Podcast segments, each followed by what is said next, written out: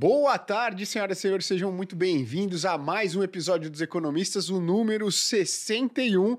Leandro hoje chegou com 30 segundos de adiantamento, que já é um. O nome um disso é recorde. pontualidade. Gui. Pontualidade. Você tem que aprender um pouco comigo sobre você dar valor ao seu tempo. E ele tem exercícios de aquecimento, de voz, né? Então Exatamente, são três horas de gargarejo, preparamento. Ovo, Preparamento né? é. Preparação. Ah, lá, ou acordou agora. Dormi bem hoje. Boa. Mas olha só, pessoal, a gente tinha comentado, né, que a gente só traria pessoas que têm milhões de seguidores, depois do Ricardo Amorim, depois de tudo isso aqui, mas olha só. A gente tá abrindo exceção para bilhões de reais também. Exatamente. Ou a gente traz milhões de seguidores, ou a gente traz bilhões de reais. Então hoje a gente tem dois convidados ilustres aqui, pessoal da Esparta. Primeiro, Ulisses, formado em engenharia pelo ITA, especialização em administração. Nem vou ler seu currículo completo aqui, Ulisses, senão a gente vai ter que ter um meio Dois episódio podcasts. aqui, né? Dois podcasts Na verdade, aqui. vamos só falar das perguntas. né?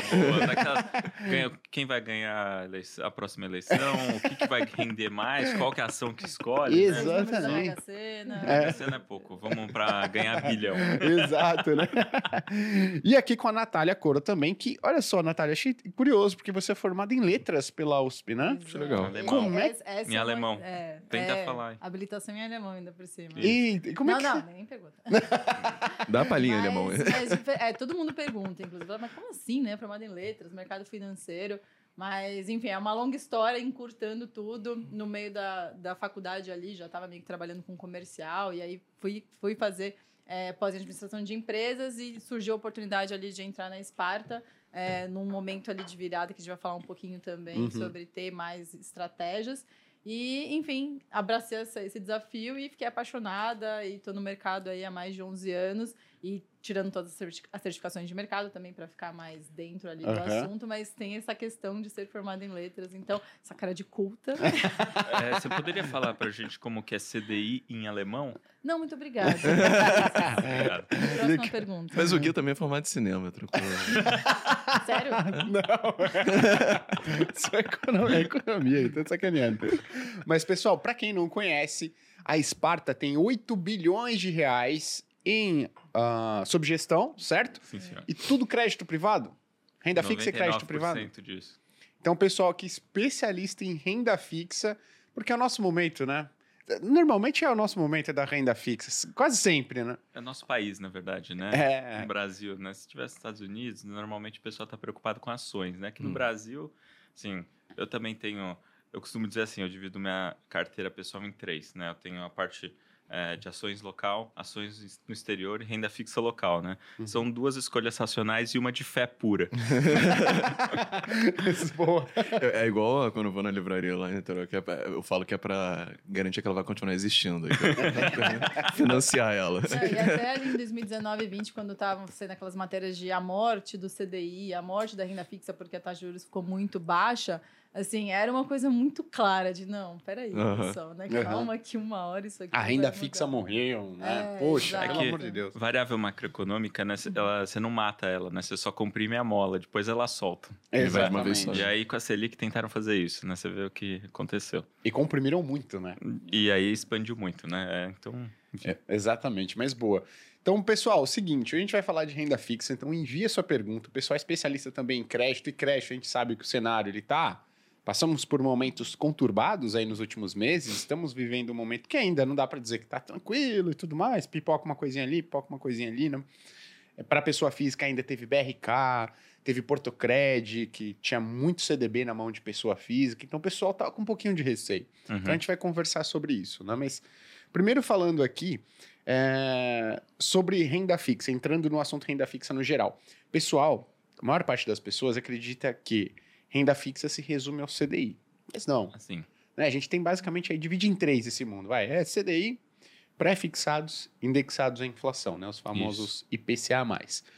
Quando você olha para esses três mundos, né, eu queria que vocês dissessem, né, dessem uma visão de onde que vocês enxergam hoje a maior oportunidade. Porque hoje tem muita gente correndo para o CDI. Mas a maior oportunidade da renda fixa tá no CDI hoje? Tem o mapa da Ucrânia aí pra gente fazer um negócio mais fácil. Não, tô brincando. Não, a gente tá. é, acho que a gente tá no momento em que o CDI, obviamente, está muito elevado, né? Então tá acima dos 1% ao mês, né? Que todo mundo adora. Né? E com a inflação, felizmente, mais controlada, assim, né? Não está naquele nível que o governo gostaria lá, meta de 3% e tal. Não, não deu, né? Uhum. Mas a gente está com a inflação razoavelmente controlada. Então, assim, hoje está naquele momento em que, é, por exemplo, a gente ouve muito pessoal falando de LCI, LCA, né? Que os bancos estão captando um monte e tal. E de fato, né, para aquele investidor um pouco mais é, acomodado, ó, não, não quero ganhar muito dinheiro, mas não quero surpresa acima de tudo, né? Então meu foco não é retorno, é só não ter surpresa. Aí tem aquela LCI e aquela LCA que tá pagando bem para ele ficar ali no sofá esticadão, Uhum. né? Mas assim, para quem quer ganhar dinheiro de verdade, aí eu não sei se é LCI e LCA. Legal. Então, que, que, que pra ganhar, quem quer ganhar dinheiro de verdade e A tá gente- disposto a correr um pouquinho mais de risco? Esquema de pirâmide no início. A gente já vai falar logo agora? Não, a gente vai, porque a Pode- gente tem assunto Pode matar, aqui pra vai, falar, vai né? continuar tendo muita coisa. Assim, né? quando, é, não quero que você fale assim, ó, é, é esse ativo aqui, calma, calma lá. Mas entre, então, o CDI pré-fixado e indexado à inflação, o que, que você acha que hoje está apresentando a, a maior oportunidade? Olha, é, assim, na verdade a renda fixa como um todo tá muito boa, né? Então tem realmente para quem não quer muito susto, o CDI está no nível muito alto, mas assim, já é razoavelmente consensual que vai cair a Selic em breve, né? Uhum. E aí, uma questão que você tem que perguntar na renda fixa é assim, eu quero garantir um retorno por quanto tempo? Uhum. né? Então, se você falar, eu quero garantir por 30 anos, até dá, tem título disso no Tesouro Direto, só que a volatilidade daquilo é mais do que a bolsa, chacoalha mais do que bolsa. Né? Então, não sei se é para todos os gostos. Né? Uhum. Tem aquela coisa. Se eu levar até o vencimento, beleza. Né? Agora, se você quiser se garantir uma rentabilidade nominal, né, acho que está num bom nível e é possível que caia bastante. Né? Legal. A, a Selic, né? Cai bastante, eu diria, para eventualmente voltar para um dígito aí em alguns anos. né? Então pode ter uma oportunidade interessante de você já travar alguma coisa.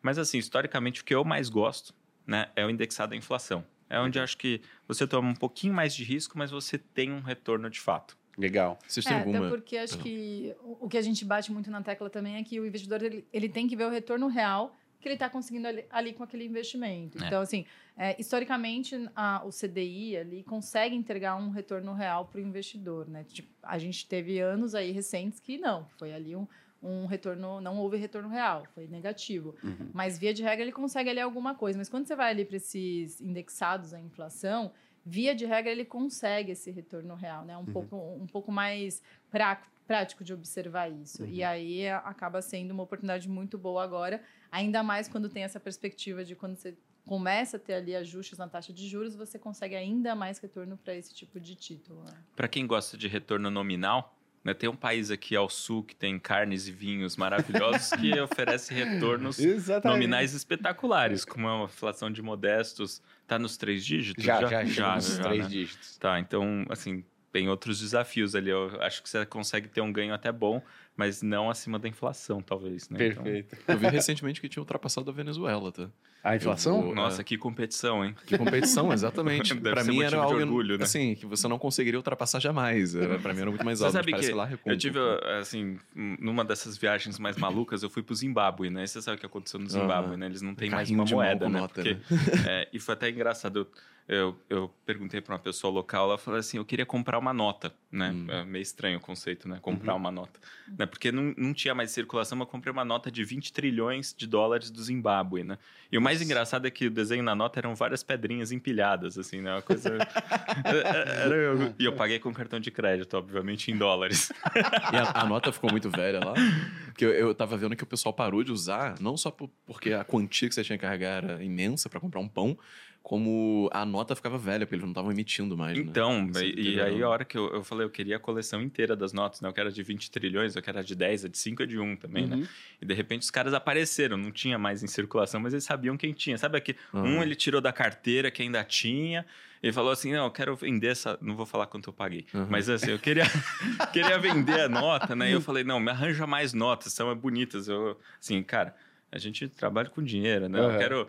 Assim, é o case de, assim, tantos zeros na nota que uma hora deixou de existir, Uhum. né, moeda. Tanto que lá no Zimbábue, né, eles têm essa, essa coisa, né? Pode usar qualquer moeda é, que duas partes acharem Acho. bom, né? Escambo. Então, no- no- escambo também. Voltou pro escambo, é, quase. então é uma coisa muito louca. Eu não Entendi. sou muito especialista em Argentina, mas acho que ela já tentou fazer algo parecido, né, com o dólar. É, eu acho que todos os países da América Latina em algum momento já devem ter tentado isso. Acho que o Brasil, por incrível que pareça, passou mais longe disso, né? É, a a gente, quando gente- teve hiperinflação... Eu acho que a gente não tem muita vocação pra chegar nesse nível de novo. Né? Uhum. A gente já aprendeu uma vez, né? Vocês Fez fazem junto. alguma estimativa de qual seria a taxa de juros neutra aqui do país? neutra. É, a gente às vezes faz um ó, mais uma piadinha interna, né? Mas assim, se deixasse a Selic lá parada no 8, assim, para sempre, né? Será que precisava ficar sobe e desce, sobe e desce e tal? Uhum. Será que já não ia resolver todos os problemas? Então, né? quando você fala de voltar um pouco e reduzir a taxa Selic, seria em torno de 8. É, a gente acha que 8, assim, as coisas dando certo, né? Com uma, um futuro mais claro, né? Sabe aquelas coisas que a gente não tem, né? Hoje. Mas, é, eventualmente, você poderia voltar ali para um dígito alto, né? Então, assim, a gente tem vocação de gastar muito, né? Assim, o governo sempre, né? É, enfim, é, o pessoal fala de... Pega a eleição do ano passado, né? Você tinha os dois lados do espectro que convergiam no populismo, né? Uhum. Tipo, de alguma forma, com as suas nuances. Mas, assim, então... é, a gente tem vocação para o populismo, né, na verdade. Então, é, assim, esse negócio de inflação é sempre um perigo. Por isso que é interessante, né, como investimento de longo prazo no Brasil, você está protegido da inflação de alguma forma. Né? Legal. Então, Boa, agora a gente então. Vocês já, já falaram aqui que indexados à inflação para vocês são um campeão aí de preferência. Para mim também, né? Eu gosto muito do IMA B5, o pessoal já deve saber. Não sei se eu falei muito disso aqui no podcast. Você não falou não, mas sua camisa sempre mostra. tá sempre com uma camisa aqui do... como do é? Buffett, do né? Buffett com o Ima BC, né? É, eu falei para A eles aqui. Sparta é bem monotemática nisso também. A gente é bem fã do IMAB5. Bem fã. Boa. Agora, né, então, falando o seguinte, pô, a gente enxerga boas taxas hoje para quem quer entrar nesse mercado de renda fixa indexado à inflação, até pré-fixado, não dá para dizer que tá, a taxa tá ruim, né? Se a gente fala, poxa, uma taxa de 8, de 9% aí seria uma Selic que talvez a taxa de juros neutra no Brasil, você tem até um, um certo prêmiozinho. Agora, quais são os riscos da pessoa que está entrando hoje, né, indexado à inflação, IPCA, pré-fixado, para os próximos meses, dela quebrar a cara? Existe a, a possibilidade? Porque uma coisa é você comprar um IPCA mais 6, que é uma taxa, pô, historicamente muito boa, só que ela pode ir para IPCA mais 7. Né? O de- IPCA mais 8. Exatamente. Uhum. E depois você, né, você acaba tendo uma marcação a mercado bem negativa ali. Quando a, quando a gente tá com febre, aquele negócio termômetro, né? Que Uhum. a gente usa, né? É só você quebrar ele, daí você não tem febre. Né? Aqui no Brasil a gente fazer isso É, recorrentemente. é que ultimamente tem estado em moda o assunto da marcação a mercado, né? Uhum. Que é quando de fato você olha e você fala assim, é, pensando bem, né? O IPCA mais 8 agora vale. O IPCA mais 6 agora vale IPCA mais 8. Então, na verdade, seu título talvez valha ali um pouquinho a menos tal. Uhum. É, mas acho que o, o interessante de jogar a luz aí é para um outro ponto, né? Que assim, aquela história de qual que é o prazo que você está investindo, né? Então, se você tiver com um título de IPCA mais 6 para dois anos, né? Se for para IPCA mais 8, na verdade você fala assim, pô, poderia ter investido mais, de repente você tem um trocado a mais ali para investir e beleza, aproveita, né? E talvez aquela marcação a mercado não vai ser tão forte assim, Hum. né? Mas se você pensar num título de lançar agora uns novos, né, com a duration lá de 2060, Uhum. né? Assim, aquilo ali, né, oscila, né? Que daí Uhum. tem a marcação ao mercado. Aí o cara fala assim: "Não, eu tô poupando para minha aposentadoria, tenho 22 anos, tal, Uhum. aposentadoria, tal, vai colocando aquele dinheiro, de repente colocou 100, virou sei lá, 40, né? E o cara fala, ih, perdi, né? Não, não, segura até vencimento daqui a 40 anos, tá tranquilo. Uhum. né? Então, tem que, tem que. Eu acho que o, o mais importante aí é jogar luz para essa questão de quanto maior o prazo, mais oscila. Uhum. Né? Então, se você tiver, por exemplo, o IMA B5, que você é fã e a gente também, Aham. time IMA B5 aqui É. presente. O que é o IMA B5 para quem É, ouvindo? exatamente. É um nome né? péssimo para um indexador que, assim, é muito bom. Legal. É, que basicamente são ali títulos públicos indexados à inflação com até cinco anos de vencimento. E Uhum. como eles pagam cupom, fica com esse prazo médio ou duration de dois anos, né? Mais ou É menos como se você isso. fizesse assim. Todo ano você chega lá e compra um pouquinho de título de 5 anos. Passou um ano, ele virou 4, daí você vai lá e compra mais um pouquinho de 5. Daí depois passou mais um ano, você vai lá e compra mais um pouquinho de 5. Uhum. Eles vão vencendo e vai rodando isso daí, né? Então você vai. E olha só, você vai ganhar dinheiro, né? Sabe?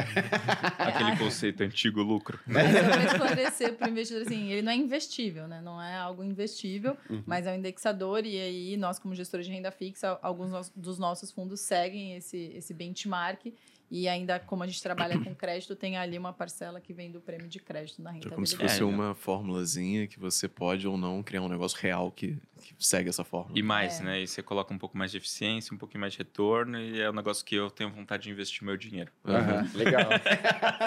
e tem até um ponto, né? Porque um dos meus primeiros relatórios na Speech foi sobre o IMAB 5. E o título do relatório é. Na- Nada modesto, né? O melhor benchmark do Brasil. e aí eu fiz uma série de testes, né? E uma série de estudos acompanhando o IMAB 5 frente a vários outros indexadores aqui no Brasil, né? E, e qualquer outro indexador, tá? De renda variável, né? De qualquer outra coisa aí que você possa pensar, tá? E aí, em ciclos de alta de juros, ciclos de queda de juros e inflação subindo, inflação caindo, né? E aí ele é um que apresenta, apresenta ele não é, né, é o que as pessoas querem normalmente. Por que, que eu acho que o IMAB 5 não é tão querido pelas pessoas? As pessoas querem sempre o campeão. Ah, eu quero saber o campeão, o que está lá em primeiro lugar. E é difícil você observar o, o IMAB 5 como sendo o ativo mais rentável em determinados anos, mas ele está sempre ali no primeiro quadrante. É. Esse que é o ponto. Pessoa- As pessoas não entendem que se você quer o campeão de um ano, né? Se eu quero ser, ah, eu quero o ativo que está lá em primeiro, segundo. Muito possivelmente ele estará lá no, em- entre os últimos em um momento desafiador. Você sabe qual que é o nome daquele cara que é o recordista mundial de maratona? Não. E o dos 100 metros? Ah, Sim, o. Bolt. Bolt. Aí, beleza. Todo mundo lembra o nome dele. As pessoas gostam dos 100 metros, né? Legal. Mas acho que, pelo menos se você está pensando de uma maneira mais estruturada, né? Pensando que investimento você está olhando para longo prazo, né? Você tem que estar preocupado com a maratona. Uhum. Então é exatamente isso que você falou. O cara da maratona é o IMAB 5, mas, assim, Exatamente. Até porque se o cara quer sempre estar ali no, no campeão, é, putz, a- chance dele entrar com o pé trocado, né? ah, É. Dele entrar na alta e, e sair na baixa, assim, é muito grande. Exatamente. Então, esse Nath, é o mas risco, né? se- só que se você falar isso no bar, não vai ser legal. Você não, Não vai, ser uma ser escuda legal. mesmo. Não. Não vai ser. Não vai ser. E eu, eu sempre falo, né? Poxa, investir é um campeonato de pontos corridos, né? Então, o que, que é melhor? É você pegar um time consistente, pegar ativos consistentes, né? Que não necessariamente estejam em primeiro lugar ali é, em, de- em vários anos, mas você sabe que, por ser um time consistente, muito provavelmente ele não vai estar entre os últimos. Né? E esse é o fato que coloca o IMAB 5 em janelas de médio e longo prazo lá na frente, entre os campeões de retorno. É né? E tem aqui uma pergunta do Valdomiro falando: pode me tirar uma dúvida? O IMAB 5 é um ETF de renda fixa? Não. Né? Como a Nath explicou aqui, já a Nath, já chamei, tá bom? É, Íntimos, pô. É quem entende. aqui. Coisa que faz cinema. Isso. Ele é um índice de renda fixa, tá? Então ele é um benchmark, né? um índice de referência que alguns veículos de investimento seguem, né? Então ele tem uma composição, ele é composto por títulos públicos indexados à inflação que vencem até cinco anos. Como o Ulisses explicou, vai passando o tempo, outros ativos vão entrando nessa janela de cinco anos, outros vão vencendo, então você vai tendo uma troca de ativos ao longo do tempo. E alguns veículos de investimento, fundos, né? Replicam essa composição, inclusive alguns ETFs. É, beleza? Acho que é que nem falar que o Ibovespa, né? Ele é um índice, né? Mas até tem ETF que replica o Ibovespa, né? Exatamente, perfeitamente. O Ibovespa ele é um índice também, você tem ETF que replica a composição, tenta replicar o máximo possível a composição do Ibovespa, tá? O Rafael o falou, por sinal, que é muito melhor do que o IMA. nem vou falar isso aqui, Vou nem né? entrar nesse mérito porque Eu não é nem melhor nem dos de ações. É, não é nem o melhor de ações, perfeito, né? O, o Rafael falou, all in IMA B5, valeu, fui. Não, calma lá, né? Agora que a gente vai entrar em outro aspecto, que é a especialidade do time da Esparta, que é crédito privado. Então, vocês não buscam né, entregar retorno para os investidores somente na alocação, por exemplo, em títulos públicos. Né? A especialidade de vocês, na verdade, é crédito privado. Né? E acho que a gente está vivendo um momento aí, dos últimos, das últimas semanas e meses, até meio que turbulento. A gente teve o caso de Americanas, a gente teve o caso de- de- da Light, né, da Debenture da Light, que ainda tá, né, parece que agora tomou Ares, ma- mas é isso, é igual a bolsa. Parece que tomou Ares melhores, mas daqui semana que vem pa- parece que piorou de novo. É novela, né? Novela, É exatamente. E a gente teve BRK, a gente teve Portocred, muita coisa acontecendo. Então, queria que vocês falassem um pouquinho sobre oportunidades hoje no mercado de crédito. Como é que você enxerga o cenário do mercado de crédito? Porque a pessoa física está assustada. Mas como é que vocês enxergam hoje esse mercado? Ah, eu posso começar falando um pouquinho do cenário e daí você complementa com a dica lá. que ganha dinheiro de verdade? Ah, com certeza. bom, Pode obrigado. falar, boa notícia sempre. Eu- é importante a gente ter umas coisas claras, né? Por exemplo, americanas, né, a gente tá falando de fraude, né? Então, Assim, a surpresa, oi, do nada, 20 bilhões, tá faltando aqui, alguém viu? né?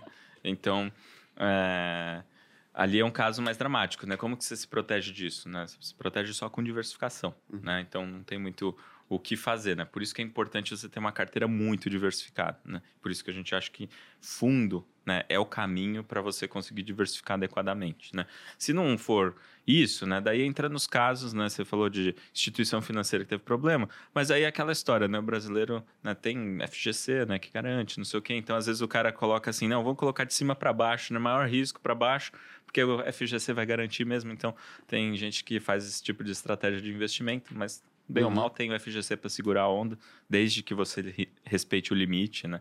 Isso é super importante. É, beleza. Já Light é um caso mais, é, assim, é um caso um pouco diferente, né? A gente, por exemplo, não, não tinha, né? Não tem Light na carteira, porque a gente já teve no passado, mas assim, vai vendo uma deterioração tal, né? E não é porque é, é uma... Veja, o setor elétrico, ele costuma ser super seguro mas light é do setor elétrico. Aí você fala, pô, uma concessão, não sei o quê. Sim, com a concessão. E aí vai ter problema, né? Por quê? Não é que é problema novo, né? Não, não, não foram problemas novos, né? Na verdade, a gente tinha light e a gente vai tem uma equipe que está sempre acompanhando. Teve lei nova, teve questões operacionais, se aproximando do vencimento tal. E a gente foi medindo. O ano passado a gente desinvestiu né, de light, né? Então isso eu costumo chamar atenção. Assim, por que, que é importante ter uma equipe né, olhando, fazendo análise de crédito, né? É isso, porque senão muita gente é, faz aquela, aquela análise de crédito meio empírica, né? Então, por exemplo, né, operadora de celular, né? Todo mundo, sei lá, você conhece alguém que gosta? Não. Operador de celular. não. Mas se você pegar os operadores de celular, tirando a Oi, né? Mas, eu ia perguntar sim, de é. usar ou investir. É, então, mas tirando a Oi, são, são empresas bastante sólidas aqui, né? São empresas que têm ratings bastante elevados, bastante seguras. Então, só que as pessoas tendem a falar, não, é, é ruim, né? Não quero, então não quero uma debenture da, sei lá, da Vivo, né? Por exemplo. Já é, as pessoas têm muito viés de familiaridade. Então fala assim, ah, Light, não, não, eu pago a conta deles todo mês lá, tal, no Rio de Janeiro, né, tal, enfim. E daí já fala assim, não, eu conheço a marca, então tá tudo certo. Passo naquela estrada, aquela rodovias ali do Tietê, Tietê. né, eu passo lá no fim de semana, tal, tá tudo certo. Pô, tráfego tá, tá bom, pago o pedágio, não sei o quê. E às vezes não tá, né? Então, assim, fazer análise de crédito é uma coisa que é, demanda um conhecimento muito específico e às vezes você tem que ter um time muito especializado para fazer uma análise. E não só para entrar, mas esse acompanhamento que o Ulisses comentou também é muito importante. Né? Legal. Porque po- Caso- algumas coisas podem mudar, seja no pró- na própria companhia, seja no setor que ela atua, seja uma canetada do governo, assim. muita Legal. coisa Quantos. Nath, quantos fundos tinham é, rodovias de Tietê quando deu problema? Nossa. E de gestor independente. Nenhum, né?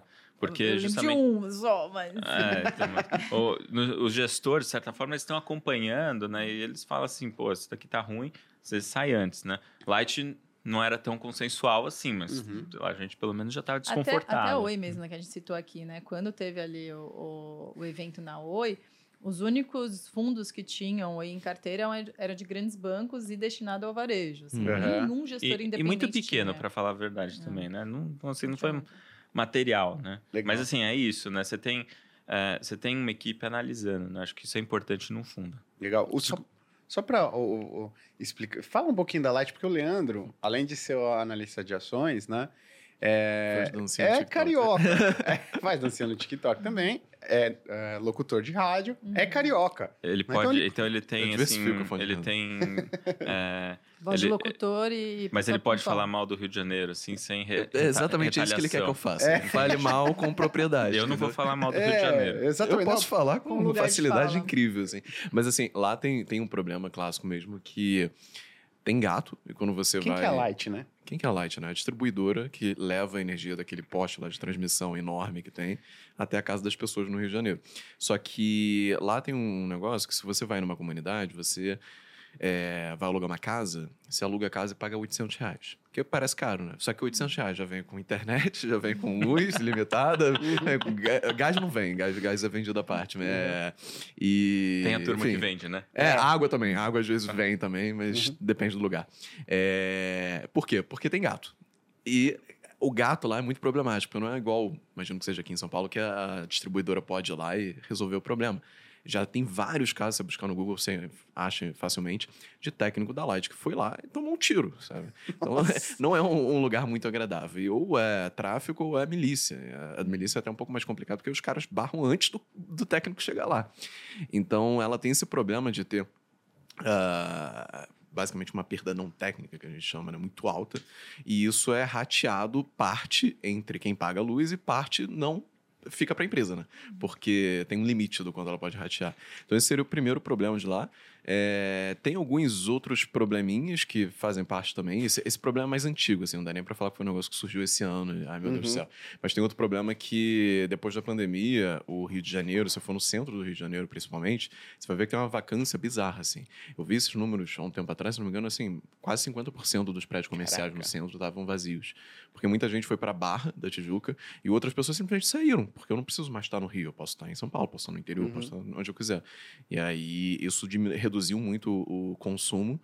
Teve também indústria que faliu, várias coisas, reduziu muito o consumo de energia e acabou prejudicando também a Light.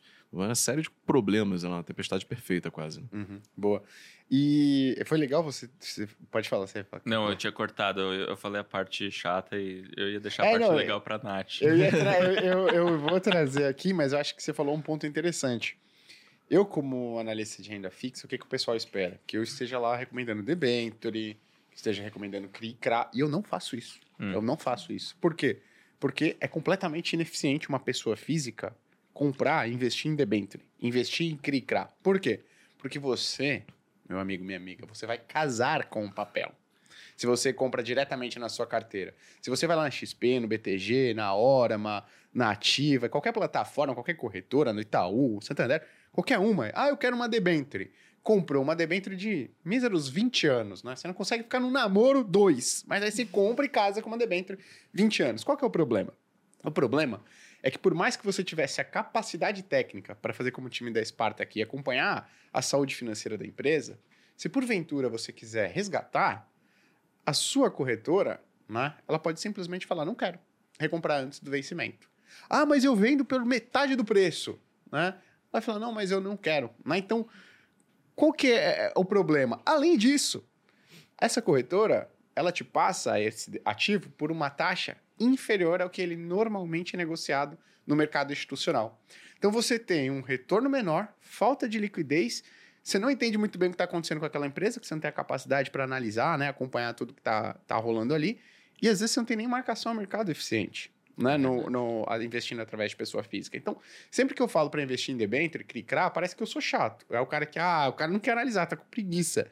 Mas na verdade não é isso, é completamente ineficiente você, como pessoa física, investir em debentures diretamente, investir em CRI e CRA diretamente. Você precisa investir através de fundos. Não tem jeito. Ah, mas o meu outro analista lá recomenda uma debenture. Olha, sinceramente não vejo motivo, né? Porque a sua expectativa de retorno investindo diretamente em um ativo é a mesma do que se você investir em um fundo. Você vai ter Não, liquidez. É. e, e, preço, assim, assim como na ação, importa também na renda fixa, ah. né? Então, a gente sempre avalia essa questão da relação de retorno-risco dos papéis. Então, a avaliação, ela engloba muito essa questão também.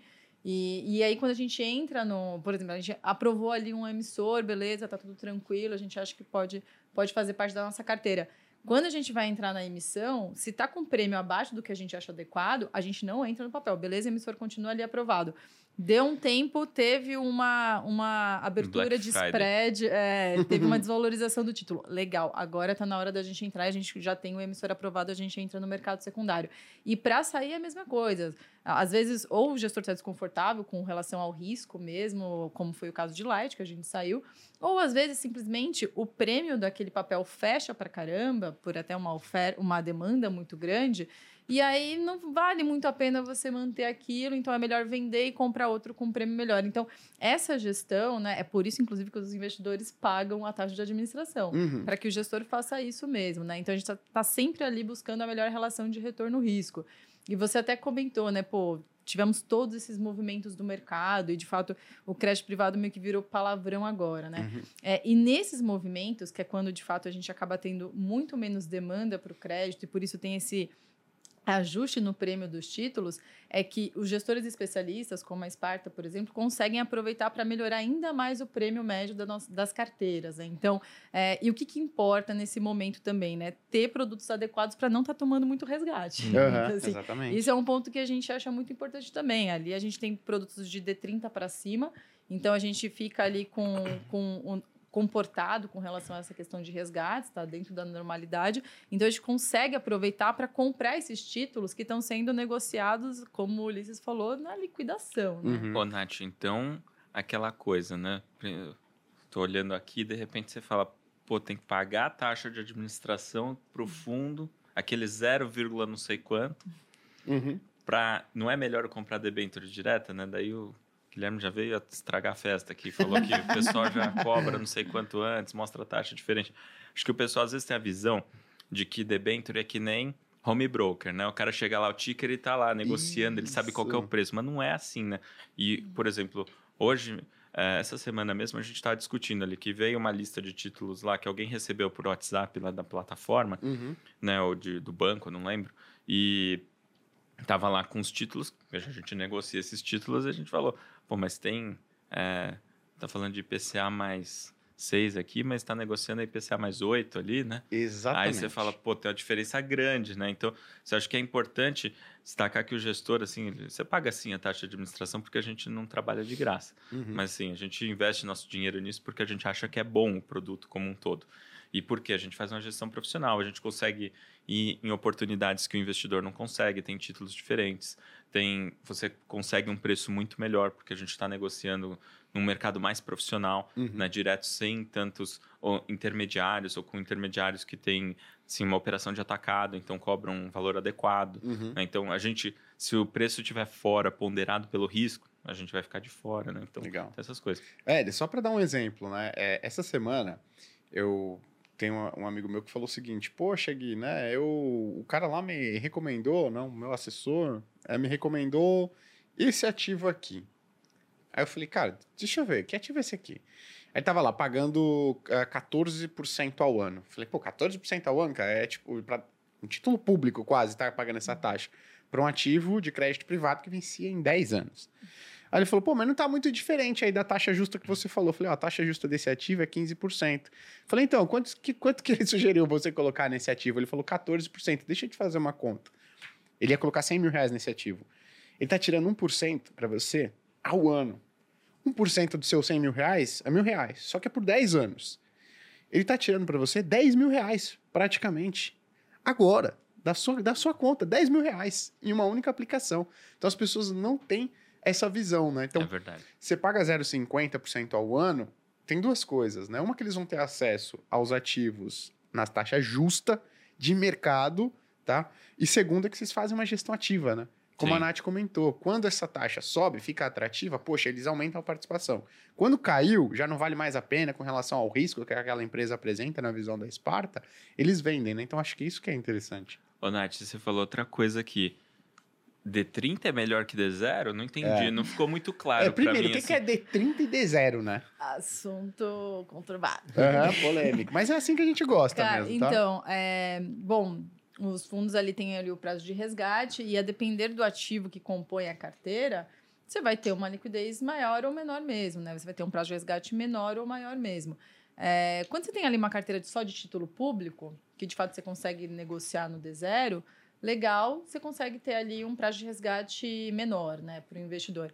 Como a gente está aqui com uma carteira de títulos de crédito privado, que tem esses prazos de vencimentos médios de três anos, mais ou menos, é, e que a, essa negociação ela não, não, se dá muitas vezes assim tão, tão de maneira tão rápida, ainda mais nos momentos que você não tem muita liquidez como agora, ou seja, o não ter muita liquidez, na verdade, quando você tem um, um fluxo mais vendedor, quando tem pessoas mais pessoas querendo vender do que comprar, né? Uhum. Então, nesse ambiente, é muito difícil você ter um prazo de resgate D1 é, mais líquido, né? Uhum. Então, a gente gosta de ter produtos pelo menos D30 para cima, porque num ambiente como a gente está agora, que o crédito privado vira o palavrão e as uhum. pessoas não, não estão demandando muito, é, o gestor, se a gente sofre resgate, o gestor ele tem tempo ali para poder negociar aquele título e sair num preço justo. Porque o que, que acontece quando o gestor tem que, tem que pagar resgates e o caixa está acabando, né? Ou seja, o título público que ele tem ali destinado para isso está acabando. Ele começa a vender título no mercado secundário. Black e aí, Friday. Black Friday. é, tipo, ah, esse título, o preço justo é CDI mais dois, Uhum. mas não tem comprador. CDI mais dois meio, mais três, mais quatro. Ah, tem comprador CDI mais quatro. Ponto. Marcação mercado. Ele é obrigado a vender, né? Ele é tá obrigado a sofrendo resgate, ele precisa vender. É. Se eu oferecer 10 reais, a única oferta for 10 reais, O fundo deserto, no final, é- ele é aquela coisa assim, é, sabe aquela história? Ninguém solta a mão de ninguém, só que sempre alguém sofre. É Na verdade, o fundo deserto é tipo assim, se o outro cotista tomar a decisão de sair, ele vai, preju- vai obrigar o gestor a prejudicar a carteira Uhum. que você está investido com a melhor das boas intenções e foco no longo prazo. Mas, tipo, você não tem o que fazer. Então, assim, o, o- no, no final, acho que assim, no crédito privado, é importante que você tenha um prazo de resgate adequado. Então, assim, sair do D0 e ir pro D30, a gente entende que assim, é uma proteção que você tem contra os seus amigos fazerem besteira. Os seus colegas, né, os seus pares aqui, Uhum. investidores, farem besteira. E você dá liberdade para o gestor explorar o melhor ponto para pagar os resgates e aproveitar que tem esse monte de maluco no Uhum. mercado que vai vender esses títulos com desconto para você poder realmente aproveitar e comprar e não vender junto com eles. Legal. É, a gente está nessa ponta compradora hoje. Então, a gente, o que, que acontece? A gente melhora muito o perfil de retorno dos nossos fundos. Se a gente comparar que, que era é, retorno médio da nossa carteira, é, prêmio médio dos ativos da nossa carteira no começo do ano, pegando um- esse período curto mesmo, Uhum. e agora, quatro meses depois, aumentou de meio a 1% esse prêmio médio da nossa carteira. Então, Uhum. assim, isso é muito relevante no, no crédito high grade, que é o que a gente atua, né? Ou seja, Uhum. o crédito mais conservador mesmo das empresas que são bem sólidas. Então, isso acaba sendo uma oportunidade para o gestor que tem essa estrutura adequada dos Uhum. fundos, porque ele está ali com o seu passivo, com seus Uhum. investidores controlados, né? A- até porque é, a gente entende que esses fundos eles podem fazer parte de uma alocação estrutural da carteira do investidor. Em alguns momentos vai ser menor, uma taxa de juros às vezes muito menor, Uhum. tudo bem, o cara vai ter outras oportunidades, então ele vai diminuir um pouquinho essa fatia, a depender do perfil de risco dele. Mas no momento como a gente está agora, com um retorno real projetado tão bom né, para títulos de renda fixa e que o crédito ainda está apresentando essa baita oportunidade porque o prêmio melhorou muito, agora pode até ser um percentual maior dessa alocação estrutural dele. Então, Legal. é É, o pessoal ele vai atrás desses fundos de crédito de zero do chamado reloginho, né? Ah, sim. Ah, eu quero um fundo que me rende. Tem Bomba liquidez reloginho, diária. né? É, é uma boa. Você pega, no final você procura um relógio, você pega uma bomba relógio. Eu quero um fundo que renda 110, 105% do CDI de maneira constante, com liquidez diária e tranquilo, sem volatilidade, né? Você não tem volatilidade, mas você tem um risco de crédito, né? E tem um ponto interessante. Normalmente as pessoas ficam lá dois, três anos e pode não ter problema. Mas em um problema que dá, você apaga todo o prêmio que você pegou do CDI durante dois, três anos E mais um pouco. E mais um pouco, né? Então eu acho que isso é importante. A gente também na Spit não gosta de fundo de crédito de zero. E por que, que tem tanto? Ah, Eu E- e acho. Tem tanto. Você tá o Daniel Dantas aqui. Tem é? tanto. E são bilhões. E são assim, pô, é, dezenas de dezenas bilhões. de bilhões. Tem fundo aí gigantesco, né? Eu acho que aí pega um pouco do viés, com, é, é questão de viés comportamental, assim, do investidor mesmo, né? De, aquela, aquela questão de, pô, eu tenho controle aqui, né? Qualquer Uhum. coisa eu pego, consigo sair É. rapidinho e tudo Uhum. mais. Mas, assim, outro ponto que a gente fala muito é que quando você vai ver o risco do crédito high grade, e aí você pensa, pô, tem crédito privado, tem risco de crédito. De fato, é isso. Mas quando você vai ver o maior risco desses fundos de crédito high grade, a gente entende que o maior risco é o risco de liquidez mesmo.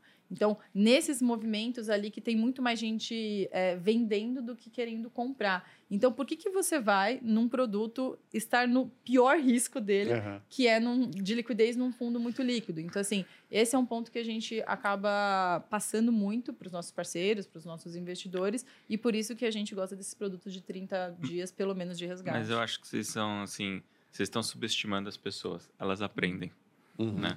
E o que eu ouvi muito é que as pessoas aprenderam com as últimas crises que tiveram em relação a esses fundos de zero. Uhum. É só sair antes.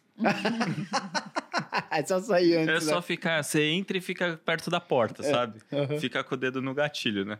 Aí, o mais engraçado é que quando eu comecei a ouvir isso, né? Depois da. Ali no começo da pandemia, teve aquela bagunça, né? Do começo da pandemia, inclusive nesses fundos todos de crédito e tal, enfim.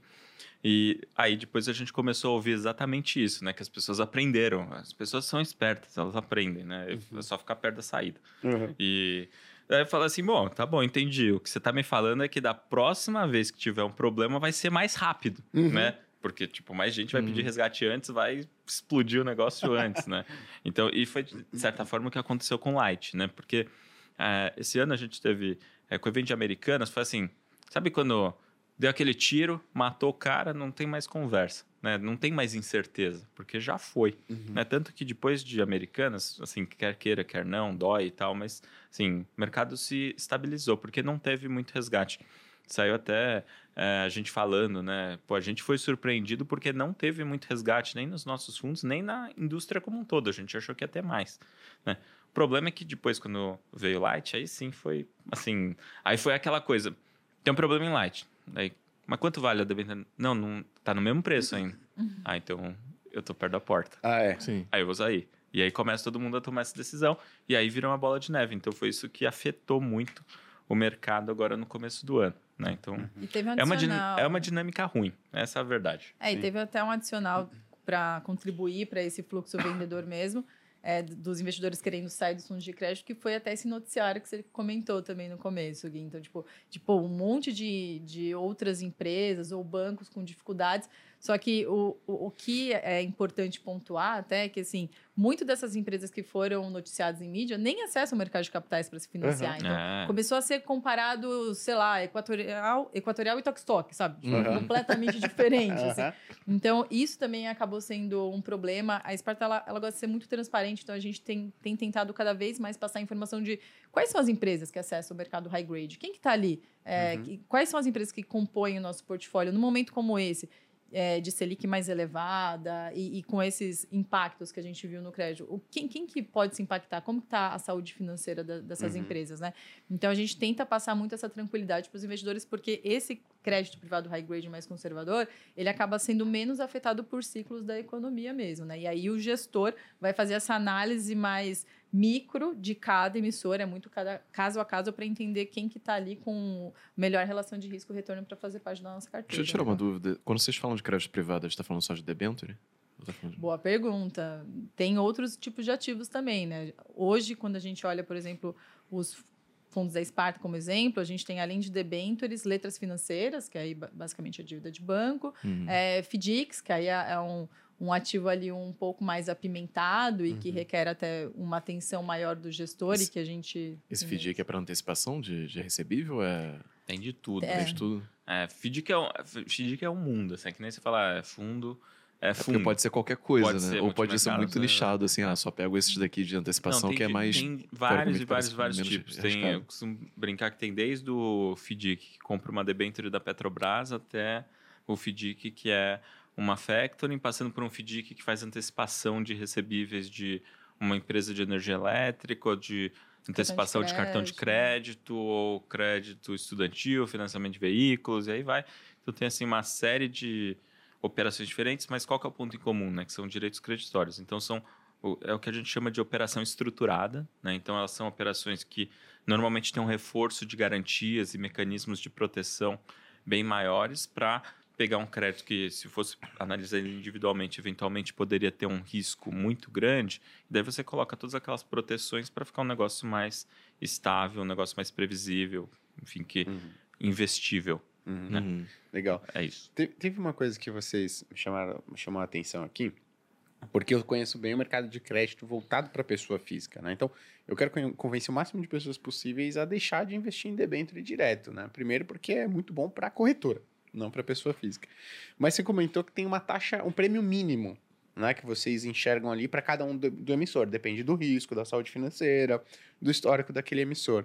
É, qual que seria o prêmio mínimo, se vocês podem falar, obviamente, né, se vocês têm isso na cabeça, que vocês consideram com relação ao título público para que um ativo high grade, né, que é alta qualidade, ele seja investível, né? É meio por cento acima do título público, 1%, como é que é?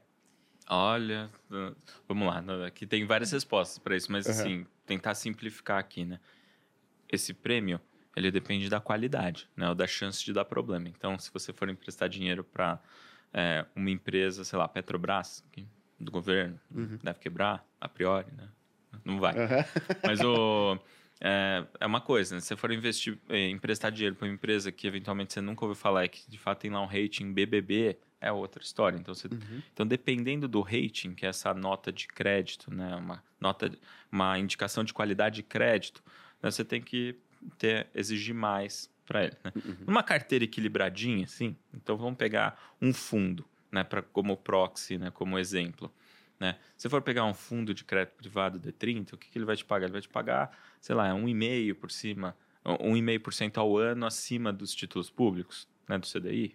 Né? Então, talvez seja um, um bom indicador. Isso é a meta do nosso fundo. Tem horas que está pagando menos, tem horas que está pagando mais. Uhum. Então, agora, por exemplo, você pegar hoje é, títulos pagando abaixo de 2% acima do CDI, praticamente não tem. Não faz sentido.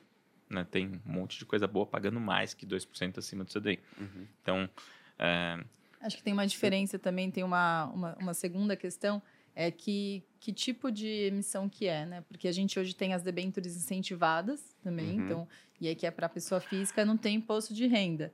E aí, justamente, essas empresas elas acabam tendo um incentivo para trazer esse benefício fiscal para a pessoa física, é, em que elas também não precisam pagar um prêmio tão elevado, porque Uhum. tem esse benefício fiscal.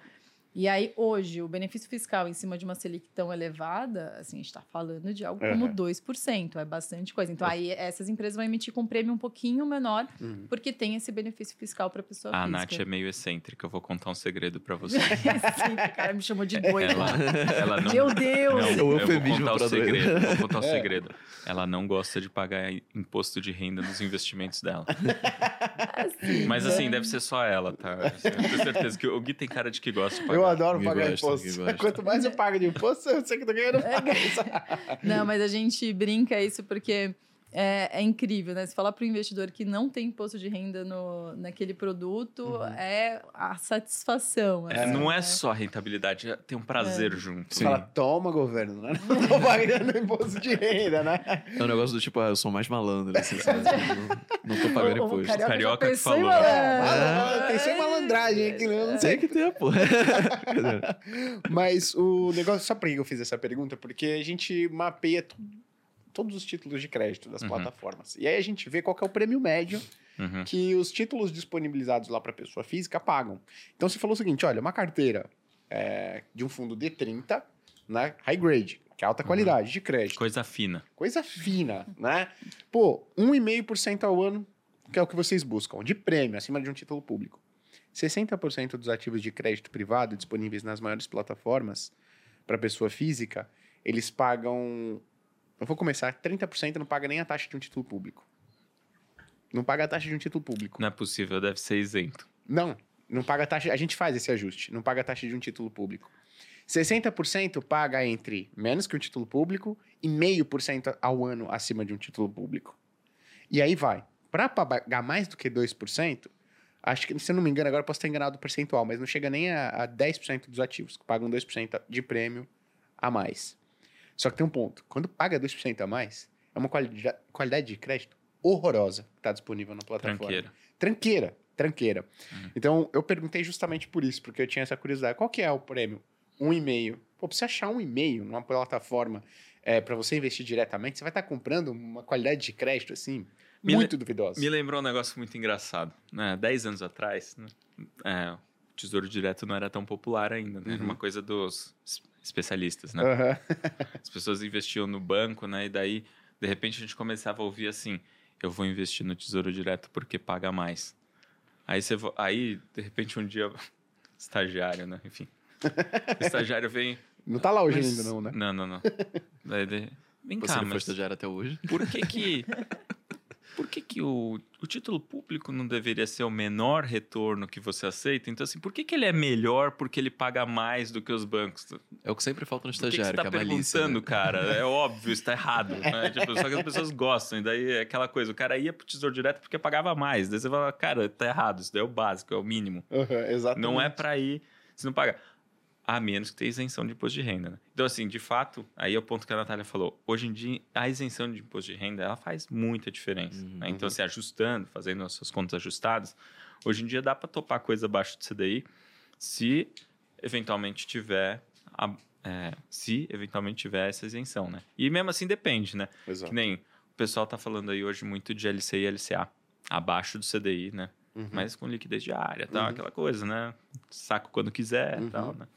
E é o que eu falei, isso daí hoje tá pagando muito bem pro cara ficar esticado no sofá lá, né? Uhum. Aquele cara meio, não, não quero nenhuma surpresa. Aham. Mas não é o que vai ganhar dinheiro de verdade. né? Exatamente. Assim, tá, paga, tá até pagando bem, mas não é o que vai ganhar dinheiro. Hoje tem umas oportunidades muito grandes. É. E até, desculpa, Não, e diga. até na avaliação que a gente vai fazer, a- tem a questão do emissor em si, mas também quando a gente vai avaliar o prêmio de uma incentivada, a gente entende com quem que está o benefício fiscal. Porque às vezes também acaba, parece que todo o benefício fiscal tá com, a, tá com o emissor, porque ele não deu um prêmio suficiente Uhum. ali para o investidor.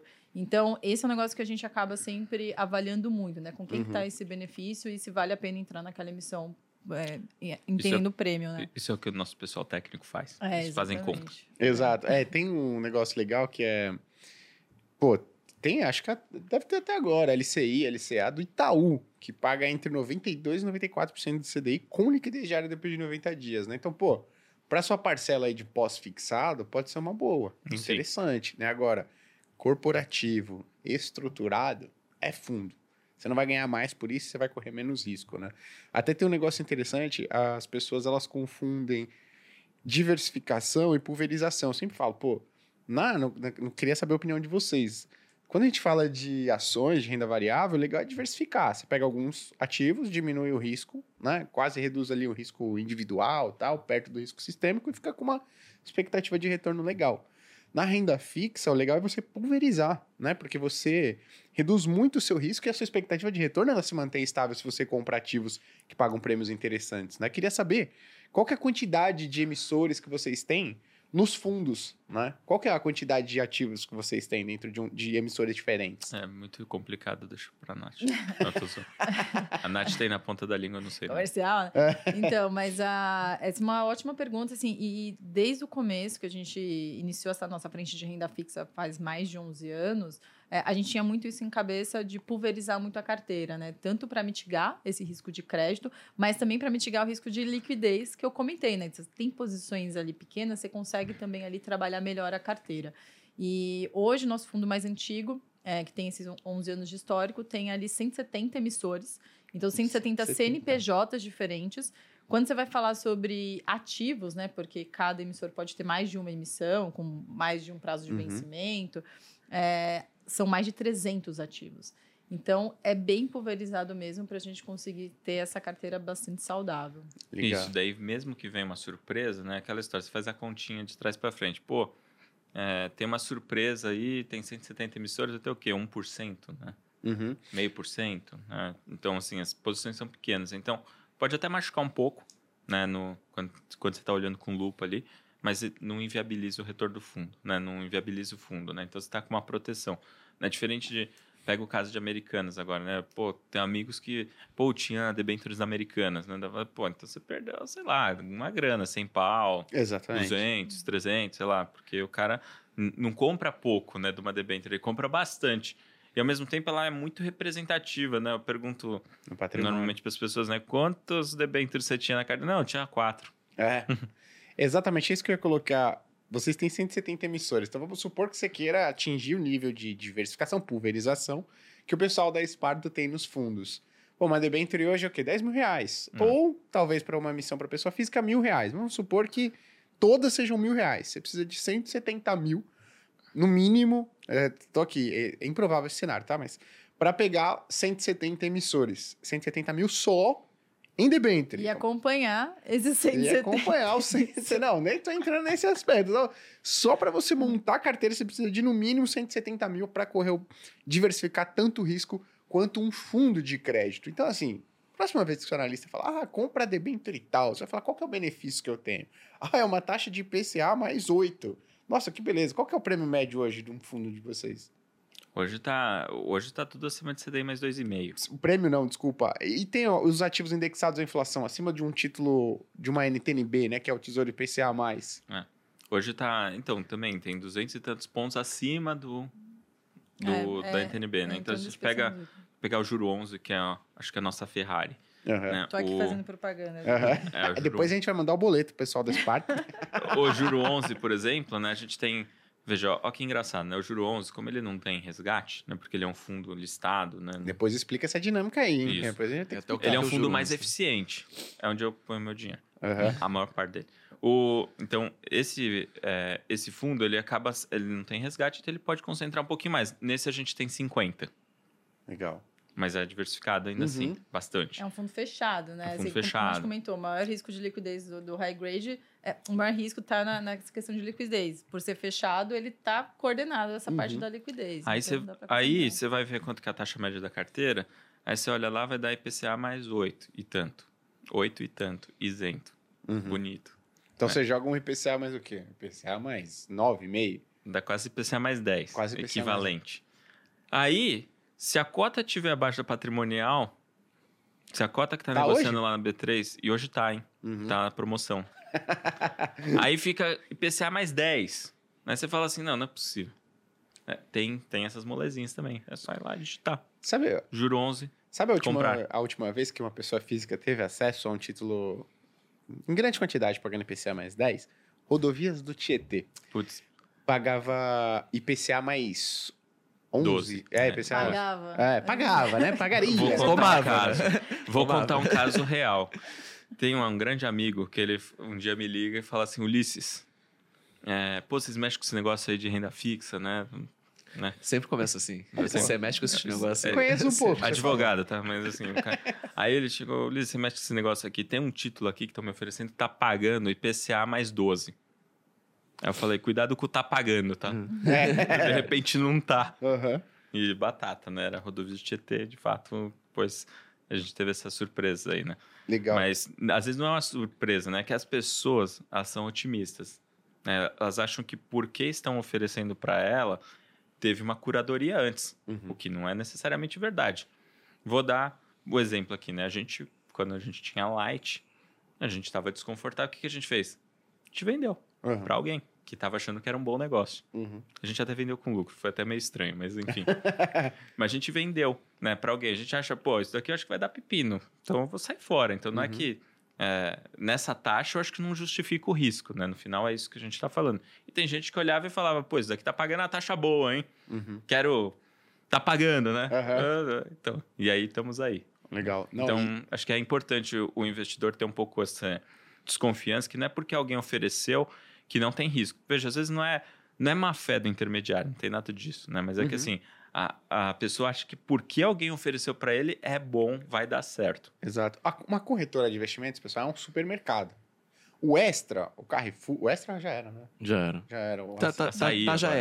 era. Não tem um, um gerúndio disso, mas É. tá indo embora. Tá já, já erando, né? já era. um- Então, é, Carrefour, Pão de Açúcar, o Açaí, eles não estão preocupados se eu vou, ó, vou te oferecer o melhor, só arroz, arroz bom, hein?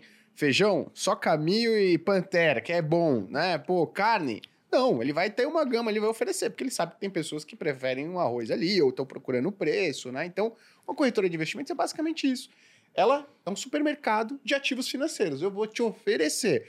Vai da sua intenção. Se você quer ir nos mais seguros, mas que pagam né, a- a- tem uma expectativa de retorno um pouco menor, ou nos mais arriscados, que tem uma expectativa de retorno um pouco maior, que pode não se concretizar, né?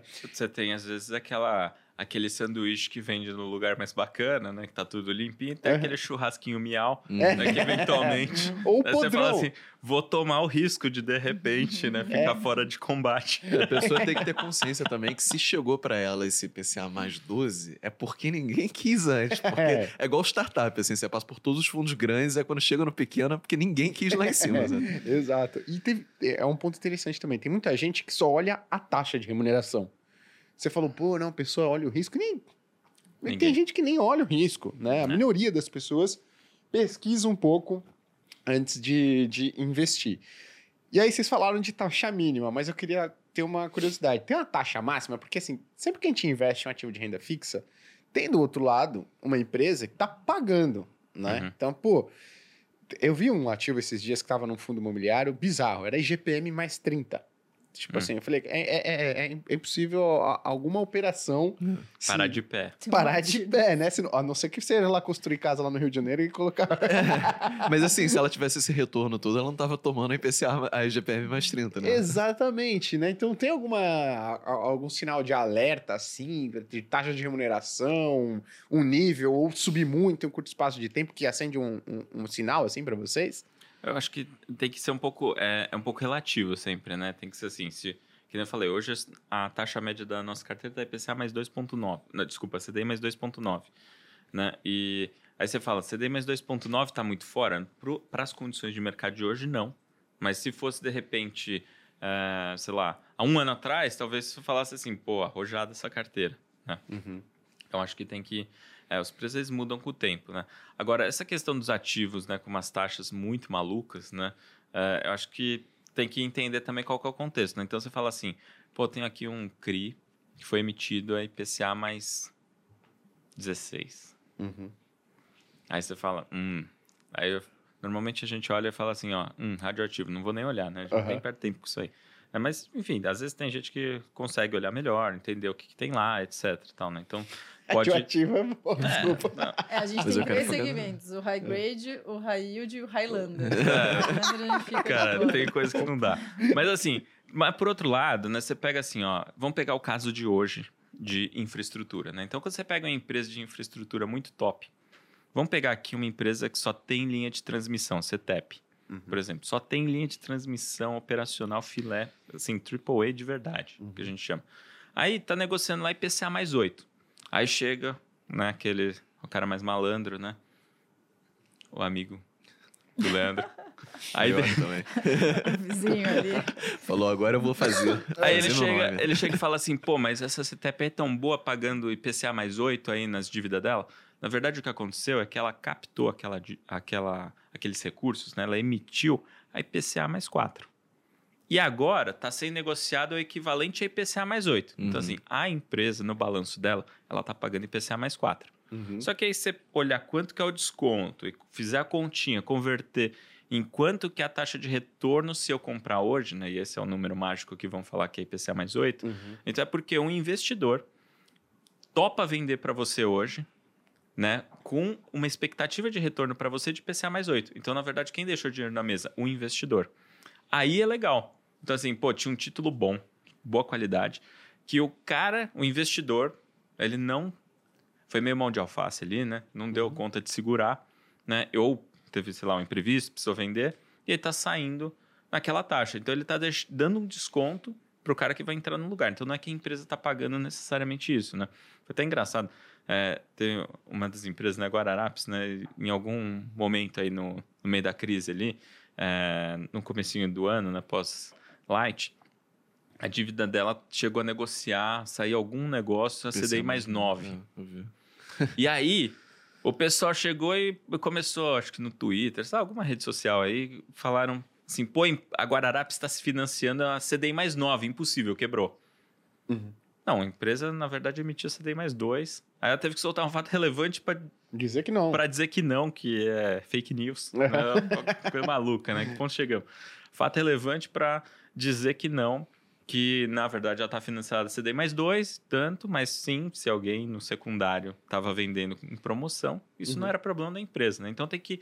Acho que quando vem esses títulos com taxas assim meio descontextualizadas, acho que é sempre importante também entender assim, por que, que a taxa está fora, né? Uhum. Tem de fato muito risco? Então aquela história, pô, tá emitindo a IPCA mais 16. Radioativo, não vou nem olhar. Uhum. Né? Agora, pô, não, isso daqui tá negociando a IPCA mais 16. Mas o que, que é? Coisa boa, filé mignon, colchão duro, o que que... Vamos ver aí. Se dá para analisar de fato, tem rating ou não, Uhum. né? Rating costuma ser uma... Assim, na média, costuma ser uma boa indicação, nem sempre funciona, mas... Uhum. Assim, O- Acho que tem, desculpa, Nada. é, tem um fator assim na Sparta que contribui muito a favor para a gente poder também sempre estar muito atento às oportunidades. É que a gente tem uma equipe muito robusta de analistas. Então, Quantos são? Ali são dois gestores para frente de renda fixa e 10 analistas. Então, tem 12 pessoas ali full-time é, avaliando esses papéis, seja na, numa emissão, seja para fazer esse monitoramento constante. Os próprios gestores eles se, de, se dividem com o Arthur ali mais é, com os analistas, fazendo a avaliação, o Felipe em contato com o mercado, fazendo as negociações do dia a dia. Então, isso também dá, acho que, para a gente, bastante braço e cabeças pensando junto, É, para a gente poder imagina- aproveitar as oportunidades. Imagina que você vai analisar um gestor. 170 emissores, dois analistas. Não. Mas, Desafiador. ah, matemática, né? 170 dividido por 2, é não. Uhum. É, o trabalho dele é quase o de análise de ação, né? É. Você tem que analisar a empresa. É, você pra tem que conhecer a empresa, né? E para conhecer a empresa, né? Se você fizer uma conta, assim, é, fazer uma divisão simples, aí você vai ver, assim, o cara gasta um tempo, né? Para Uhum. conhecer, acompanhar, quando saem os números, né? Aqueles demonstrações financeiras trimestrais, você tem que entender o que, que são aqueles números, né? Para você identificar se "É, acho que não tá fechando muita conta, ou então o cara deu aquela maquiada, né? Tá querendo a empresa sempre está querendo inflar EBITDA, né? Sempre, Uhum. né? Enfim, daí você tem que ir lá e desinflar, né? Você tem que falar, não, é isso daqui só, né? Então a gente tem, eh, a gente tem metodologia, inclusive, para fazer essa análise, mas isso demanda um tempo, é um trabalho bastante, bastante manual mesmo. É. Tem que entender, tem que conversar, né? Não é só assim, ah, olha lá o número que saiu automático, tá aqui. Joga, Hum. joga, copia e cola aquele Excel, Chape- chat joga umas formulinhas ali em cima. é. Não. É, Quem e dera nem só mais absorver. E nem só absorver o que a empresa divulga, assim, a gente sempre faz os ajustes porque a gente acha que é importante. Então, a gente até comenta que a gente tem o EBIT da Esparta, porque Uhum. é, normalmente os analistas vão lá e fazem um ajuste nesse EBITDA para entender o que, que a gente deve exigir de fato de prêmio, né? Então, aí vem o que eu comentei lá no começo. Às vezes a gente até aprova emissor, mas puta, não entra na emissão porque o prêmio para nós deveria ser maior, né? E aí depois Entendi. pode É. entrar no secundário. Legal. A gente é chato. É, bom, não, tem que ser. Não é? Tem que ser. Você tá, não tá só com o seu dinheiro, tá com o dinheiro de quantos cotistas? São mais de 50 mil investidores ali hoje, cotistas na Esparta.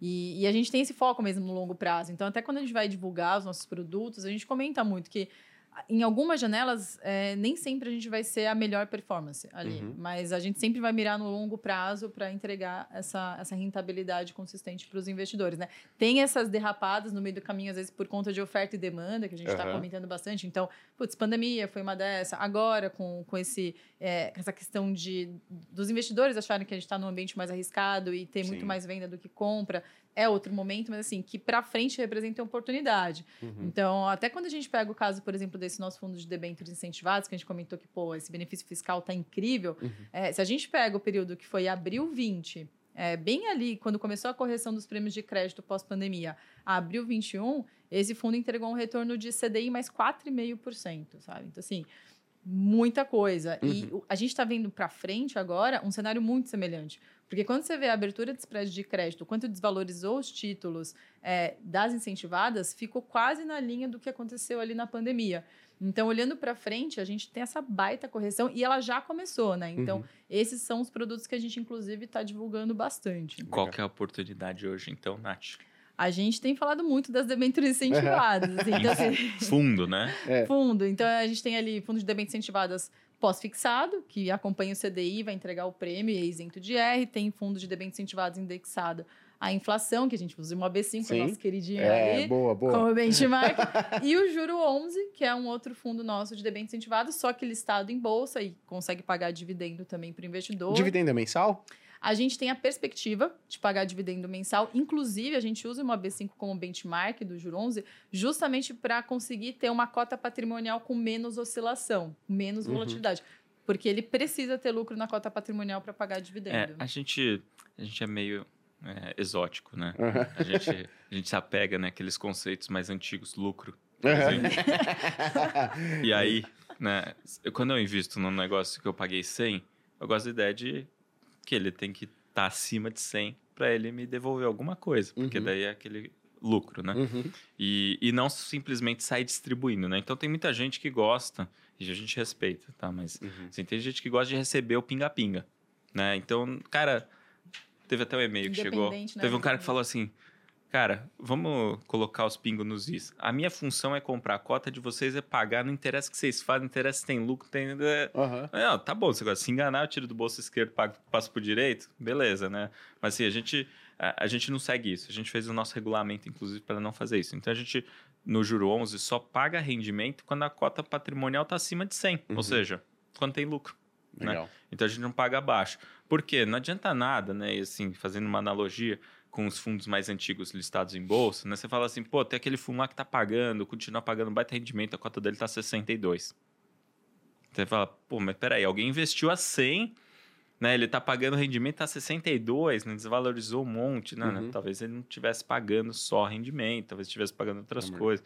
Enfim, veja, cada caso é um caso, mas é, a gente acha importante essa questão de manter o valor ao longo do tempo e trazer retorno, porque no Uhum. final é isso. Eu invisto bastante do meu dinheiro no juro 11, por exemplo. Quero ter lucro ao longo do tempo. Não quero ser só ter aquele fluxozinho, aquele pinga-pinga, né? Enfim. Legal. Não, legal que a Esparta, tá, pessoal, é recomendada aqui pela Speech, tá? Só para falar para vocês. Então, a gente gosta do, do pessoal aqui, o Arraiz, que é o nosso analista de fundos, conversa bastante com, com o pessoal da Esparta, né?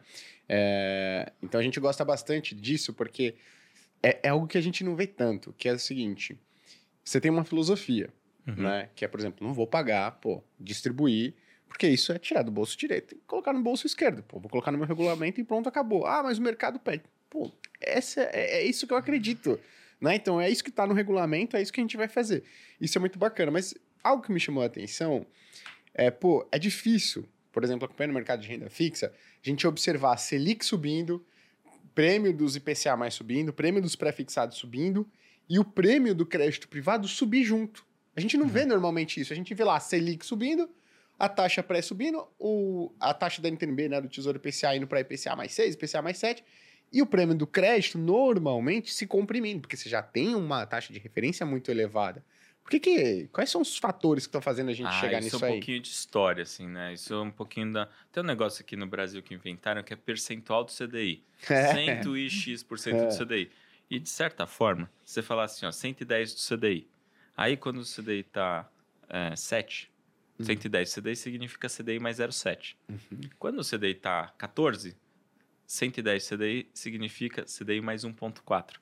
Então, assim, o cara que inventou essa jabuticaba não, não tava tão maluco assim, né? Ele Uhum. falou assim, é um negócio que é mais estável, 110 é estável, de fato, quando o juro sobe, o prêmio de crédito também sobe. Então, tem uma certa estabilidade nessa métrica jabuticabinha aqui, Uhum. né? Então, foi assim que surgiu o 110% do CDI, o percentual do CDI, vamos dizer assim. Então, isso acontece. Mas aí tem que entender também os ciclos. Então, depois da pandemia, ali daquele comecinho da pandemia, o negócio abriu muito. E aí ele foi fechando, fechando, fechando, mas assim, quando tava com Selic de 2, quem queria investir no CDI? Uhum. Ninguém. Então, foi fechando devagar, né? E aí foi, continuou fechando aos pouquinhos. Daí, quando começou a subir os juros, aí começou a ter demanda para renda fixa, para crédito privado, e aí começou a acelerar o fechamento até convergir. Mas então, por que, que você fala assim, ah, subiu os juros e não aumentou o spread de crédito? Porque, na verdade, ainda estava atrasado, estava fechando ainda. Uhum. né? Então, convergiu para um ponto. Mas você pensa assim, pô, convergiu para CDI mais 2. Antes aí, até no fim do ano passado, por exemplo. Agora está CDI mais 2,9, sei lá. Uhum. Então, assim, tá mais alto de fato, porque tem menos gente querendo investir até um, até um ponto, né, que os economistas, né, estamos aqui, né, economistas, Ah, até que os economistas, né, chamam de, que é um ponto de indiferença, né, você tá com um prêmio tão grande que o pessoal tá, tá barato demais para ignorar, né, Uhum. Ações, né, É, tem É, Tá parar demais para ignorar, né? A Uhum. frase que o pessoal adora. Mas é verdade, assim, o, o, o- a taxa, né, ela, se, ela aumenta justamente porque naquele prêmio menor não tinha demanda. Então vai Uhum. ajustando até um nível de preço que as pessoas... Não, peraí, já está nesse nível de preço e equilibra. Que é exatamente a mesma coisa nas ações, né? Então, Uhum. quando está muito barato, assim, não, não, tá barato demais para ignorar. Uhum. né? Então, você tem uma- no final, investimento é sempre isso, né? Comprar barato, vender caro, Uhum. repete. Legal. Só isso. Aham. É melhor do que comprar caro e vender barato, né? Não é bom. Esse lance que você falou aí do pessoal querendo o pingando, o pingado todo mês, todo. Cara, isso daí. É, assim, não tem como falar. Tem muito trouxa. Porque é, a verdade é essa. Criaram essa filosofia no mercado de ah, você tem que comprar de vender a qualquer custo, blá blá. O que está acontecendo agora? Você tem empresa igual Thaís, acho que a Equatorial também, estão fazendo cashback dos dividendos. Ela paga o dividendo, só que ela precisa daquele dinheiro. Então o que ela faz? Ela emite ações depois.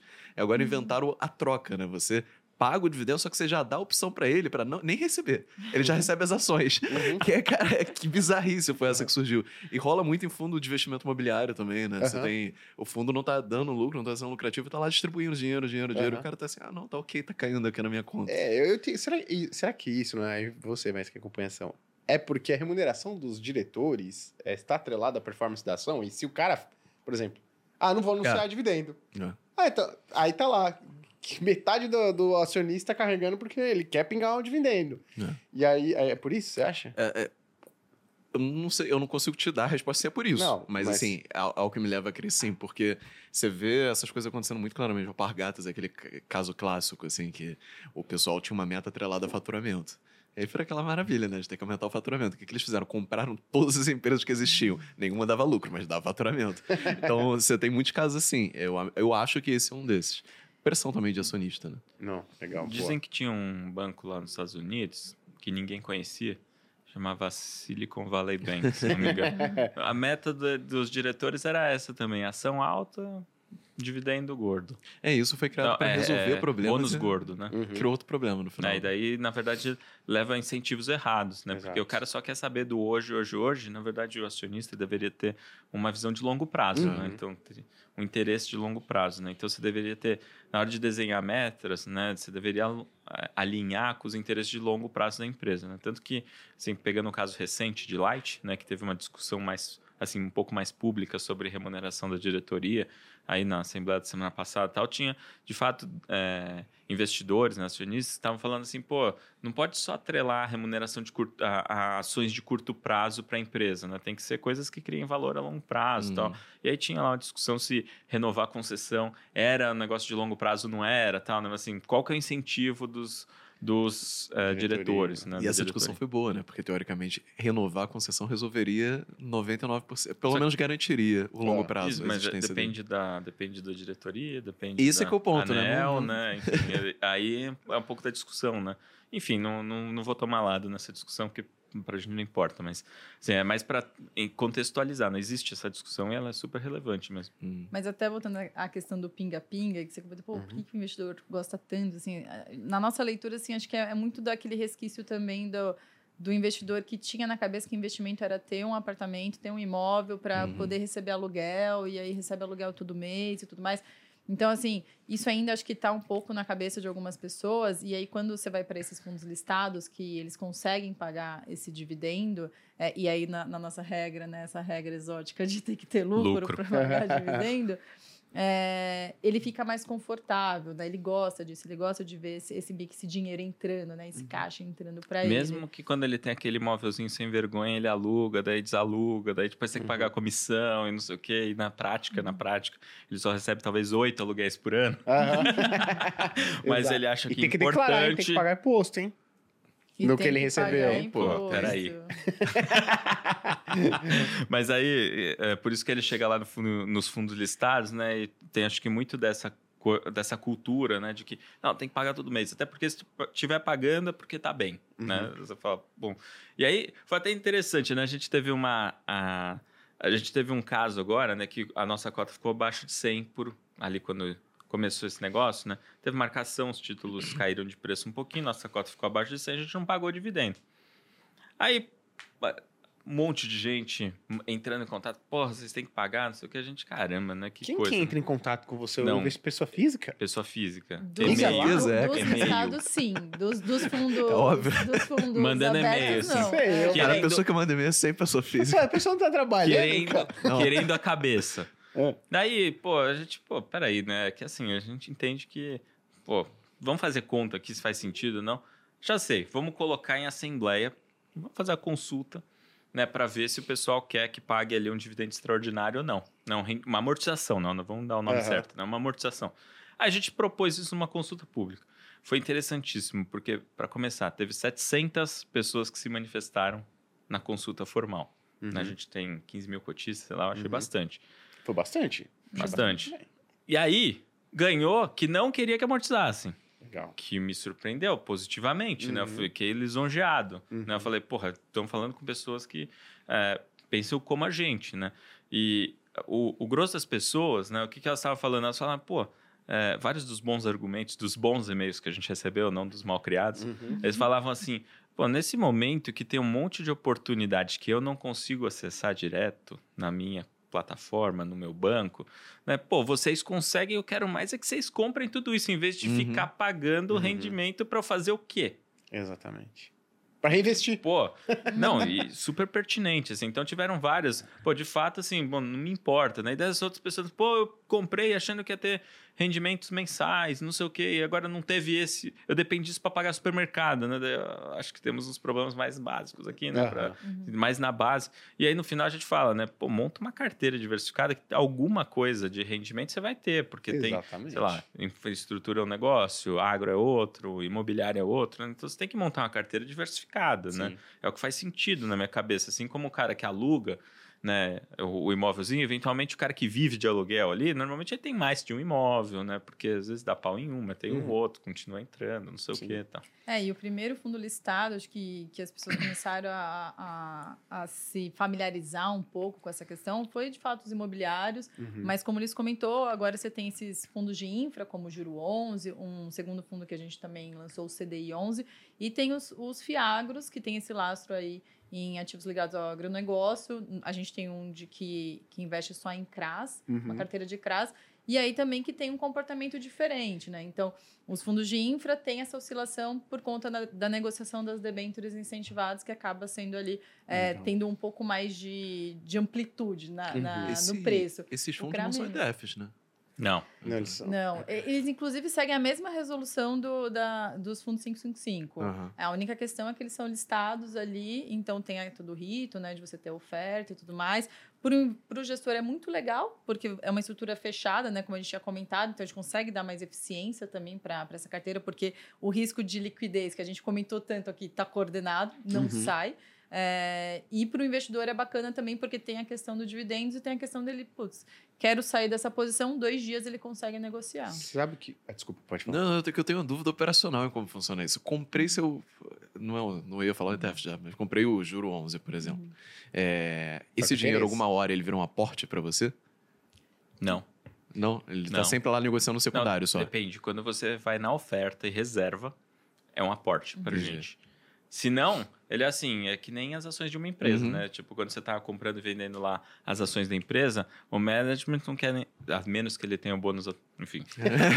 não vamos entrar nas é, sensações que são muitas. Não vamos entrar nessa discussão, mas assim, para ele não entra dinheiro na empresa nova, né? Você está Uhum. comprando ação de alguém que está vendendo, né? Então você tem um número X de ações em circulação, um número X de cotas em circulação, e quando uma pessoa quer vender, ele vende para outra, né? Então Uhum. é por isso que o, o fundo listado ele tem muita eficiência para o gestor, porque eu não tenho que me preocupar com resgates. Uhum. Né, Eu tenho que me preocupar só em fazer a gestão direitinho. Então, se tem uma oportunidade num ativo que tem menos liquidez, manter aquela taxa supimpa, Uhum. que de fato a gente acha que é uma distorção, Cara, que é bom. supimpa, meu. Supimpa. Bombas. anos 80, hein? Você é dos anos 80, né? Vai, vai. Não, é porque ela Enfim. quis descontar que você falou que. que, que... Não, eu fico falando CDI em alemão, não, não, não tá, tá tudo certo. Mas quando tem aquela taxa boa que a gente acha que é realmente uma distorção, aí a gente vai lá e compra sem dó, porque a gente está preocupado em ganhar dinheiro. Uhum. Então, ah, não sei se vai levar um mês ou um ano para convergir, para eu Uhum. de fato perceber né, essa rentabilidade. E né? aí a consequência de você não fazer uma boa gestão, supostamente, num mundo paralelo, é, seria quando você fosse tentar fazer uma nova emissão, você não conseguiria fazer com preço tão alto, alguma coisa assim. né? Isso, porque assim, vamos lá. Né, a, a priori, eu acho que boa parte dos gestores entendem assim, né? Eu digo que não é todo mundo. né? Uhum. Ou você tem que, se você for fazer uma emissão, você tem que fazer numa cota, né, que te- seja pelo menos a cota patrimonial, senão você está, assim, criando um prejuízo permanente, né, para o investidor atual, né? Então, não seria no melhor interesse do investidor atual, em raríssimas situações que eu nunca vi. Então, você tem que ter a cota valorizada. Né? Então, acho que um dos grandes desafios dos fundos listados é que, às vezes, o gestor não se comunica adequadamente com o investidor, ou deixa o negócio meio largado, ou, às vezes, tipo, o investidor não entende é, adequadamente, não tem um esforço de comunicação por parte do gestor, e daí a cota fica largada e fica abaixo da cota patrimonial. É difícil fazer oferta nova. Uhum. Né? Então, para fazer oferta, a gente entende que uma condição necessária é que você emita novas cotas, pelo menos no valor patrimonial correto. Uhum. Legal. Ou seja, que você não está perdendo dinheiro. Eu acho que um, um ponto interessante, vocês vão lançar um Fiagro, né? Já Lançamos. temos. Vocês não, vocês não atuam no mercado de fundos imobiliários e de imóveis. Não. Certo? O que eu acho interessante é, eu fico muito mais confortável com um Fiagro vindo de uma gestora de crédito privado do que um Fiagro vindo de uma gestora de imóveis. Porque o que, que tem dentro do Fiagro? Explicando pra galera aí. Crédito. Normalmente é crédito. Não, e, e tem um ponto a mais aí que a gente acabou não falando muito, mas a Sparta ela tem 30 anos de mercado. E a gente começou lá em 1993 com um clube de commodities. A gente, o nosso gestor fundador, ele é engenheiro agrônomo e ele tem uma grande especialidade em commodities agrícolas, inclusive. Então, assim, é, lá em meados de 2010 a gente fez a frente de renda fixa, que foi a frente que mais cresceu. Então, mundo- é, esses 8 bi que a gente tem de patrimônio, quase tudo é, são nesses fundos de crédito privado. Então, assim, uni, unimos as duas expertises da Esparta, né? Esse DNA que começou do agro e agora com essa nossa especialidade em crédito privado. É engraçado que a gente já tinha portfólio de agro, porque é um dos setores né, Uhum. que a gente investe. Então já tinha portfólio de agro antes de saber que existia o Fiagro. Nem Uhum. sabia que existia isso daí. Que existia. Né, A gente já tinha, já tem agro. Então, de fato, para a gente, é assim, a gente pegou essa carteira específica, né, esse expertise, o time que já analisa isso, e daí a gente está criando o Fiagro. Né? Então, assim, a gente não tinha uma operação de imobiliário, né?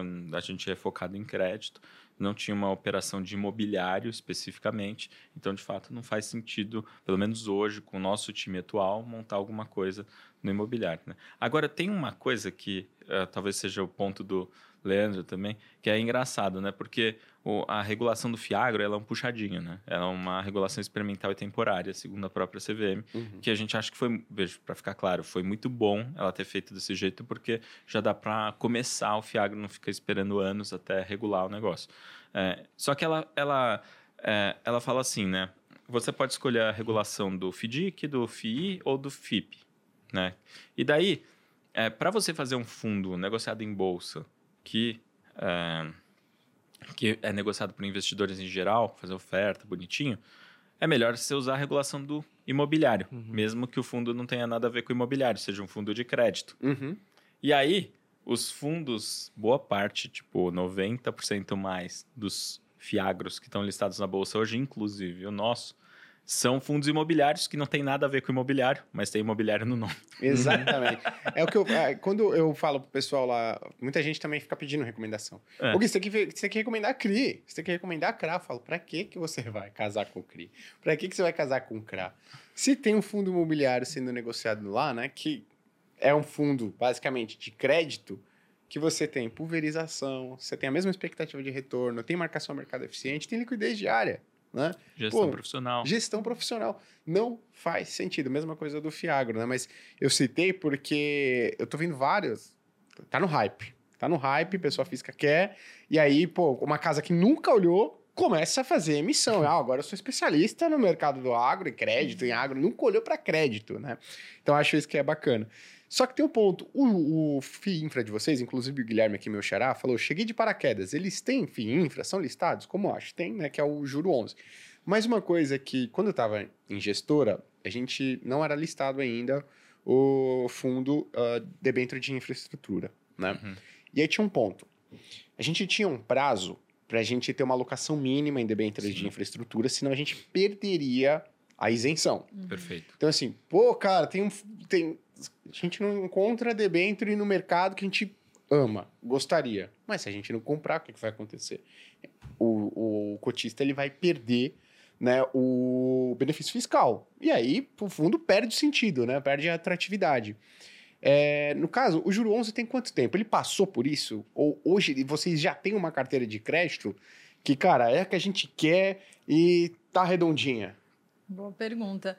É, acho que, bom, tem dois pontos. É, se você pensar, ah, vocês fariam uma oferta hoje do Juro 11? Com certeza, porque a gente está com prêmios maravilhosos no mercado e, assim, para crescer carteira agora seria o ideal. E sim, existe essa, esse prazo para você ficar enquadrado nos 85% de debêntures incentivadas para ter ali o benefício fiscal. É, no caso desses fundos listados, existe um, um padrão assim de, de estrutura em que a cada oferta você pode lançar um novo fundo master. E aí você começa a contar essa contagem do, dos, de chegar a 85% de debêntures incentivadas em, em dois anos do zero. Porque Uhum. tem prazo, né? Então, de zero a seis meses, você pode ter todo tipo de ativo. De seis meses até dois anos, você tem que estar ali 67,7%, e acima de dois anos, os 85%. Perfeito. Então, isso te dá um prazo nessa, nessas emissões de não ter que ir lá e, putz, eu tenho que alocar tudo em debêntures incentivados, porque eu já estou nesses mais de dois anos e eu teria que ter 85%. Então, você consegue fazer isso de uma forma mais saudável. Uhum. Tanto é que toda oferta que a gente fez para o Juro 11, a gente alocou o quê? Em duas semanas? É, a gente normalmente aloca bem rápido, Hum. só que aloca em, assim, alguma coisa, Uhum. né? Mesmo que não seja incentivado. E aí, se tiver uma oportunidade, aí sim a gente aloca incentivado. Então, eu vou dar o exemplo da oferta que a gente fez no final do ano passado, do Juro 11. A gente captou e daí veio essa promoção que está agora, nesse Uhum. momento maravilhoso, particularmente no fim de fevereiro ali, né? A gente alocou tudo. Então, em vez de esperar dois anos, em, sei lá, dois meses, a gente já estava acima dos 85%, porque deu oportunidade. Mas às vezes pode ser que o mercado não esteja tão favorável. né? E aí, a vantagem que a gente tem desse tipo de estrutura, que, veja, não é uma coisa que só a gente faz, né? Todos os fundos listados seguem exatamente isso daí, porque é a estrutura que faz sentido, né? Uhum. Que mitiga o risco de desenquadrar a questão tributária. Né? Então, assim, a gente consegue trabalhar com muita eficiência, né? com muita tranquilidade para alocar quando num ritmo adequado, né? sem forçar a mão, sem, sem fazer alocações ruins. Né? No fundo aberto, e a gente também tem fundos abertos, né? que é aquele que você vai no banco, na plataforma, faz aplicação, faz resgate e tal. É, esses daí é um pouco mais difícil da gente controlar. Né? Então, o que a gente fez, por exemplo, ano passado, né? no, no primeiro semestre do ano passado, estava entrando muito dinheiro. E aí, era exatamente o caso que você comentou, Gui. Tava entrando muito dinheiro, a gente falando, putz, já não tá naquele momento de alocar, tá com aquele cara de hype, tá com Uhum. aquela cara de fim de festa. Uhum. Aí o que, que a gente fez? A gente fechou o fundo para alocação sob protesto, porque muita gente fala, vocês são malucos, agora que tá captando, vocês vão fechar. Pois é, não. não Ganate era uma das tô- pessoas. Fala de Cara, captar. juro que não, viu? Porque como eu sou sócia, né? Então, Que tem- tem, tem, tem isso alinhado. Aí eu a, gente, aí a gente falou assim, pô, vamos colocar, mas não fecha totalmente, quando deixa ali a porta de entrada aberta ainda, a gente abriu um feeder com É. prazo de resgate um pouco maior, não sei o que e tal. Enfim, mas fez isso para dar uma freada na captação, porque a gente achava que não era o momento.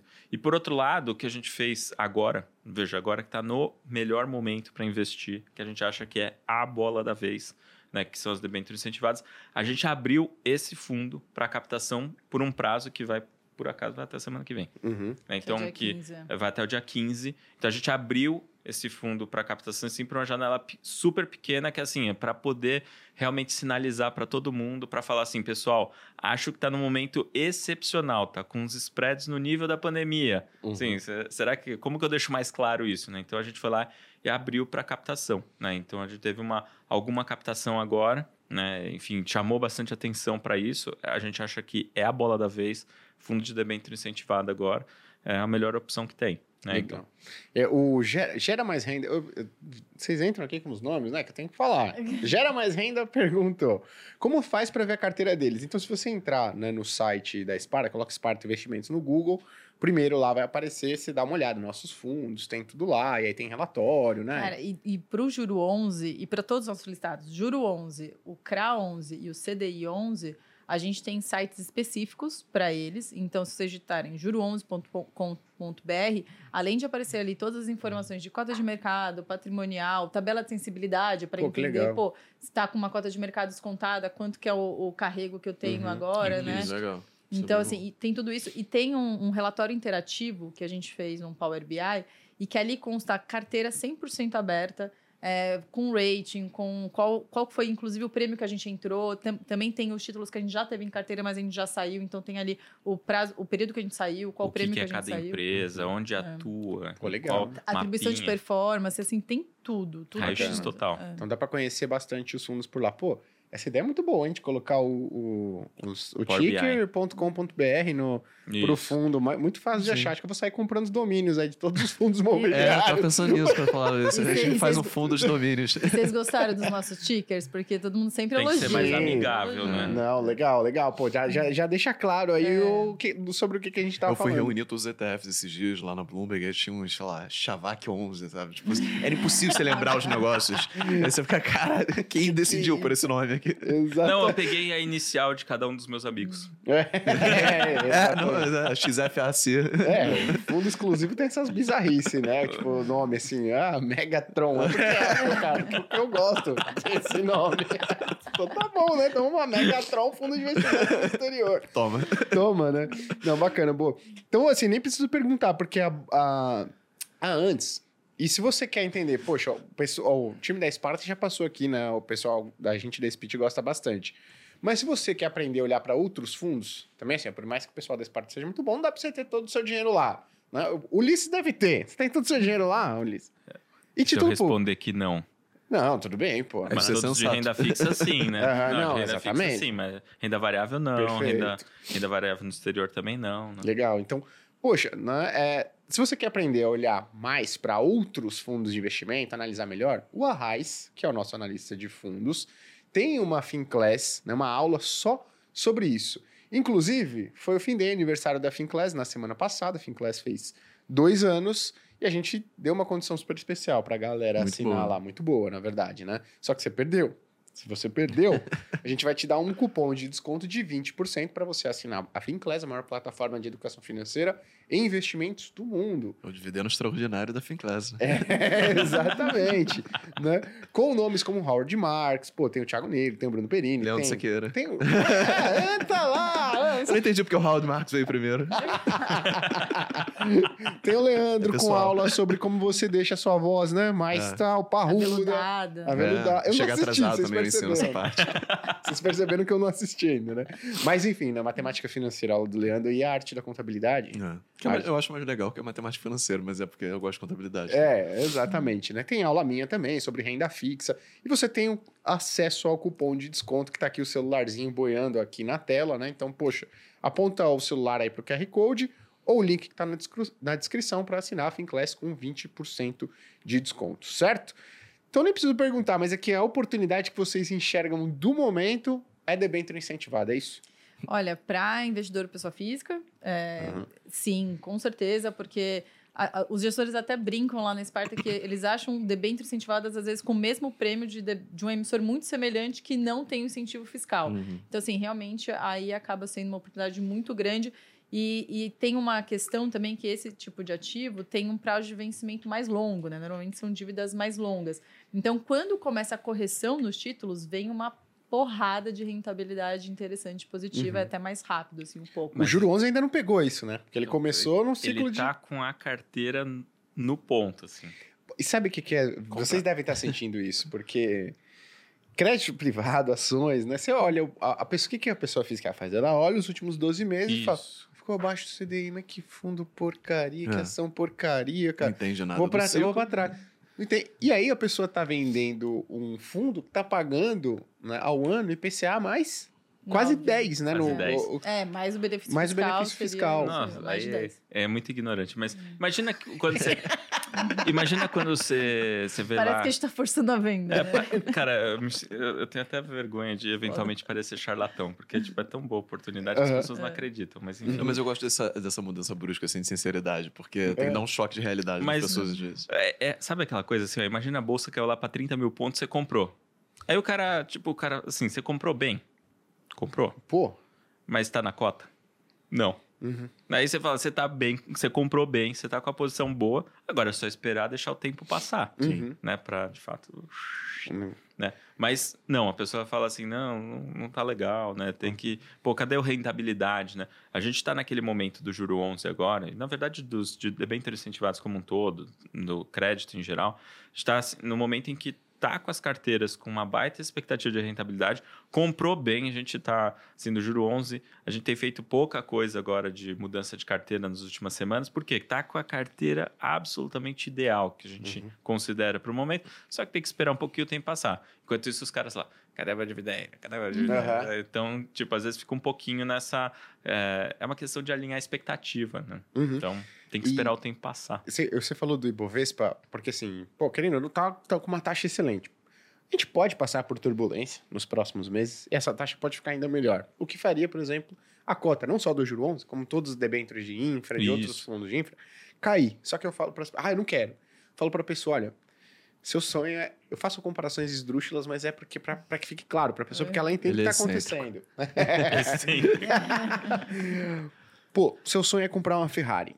Cara, a Ferrari custa 2 milhões de reais. Aí chega alguém e te oferece uma Ferrari, cara, por 500 mil.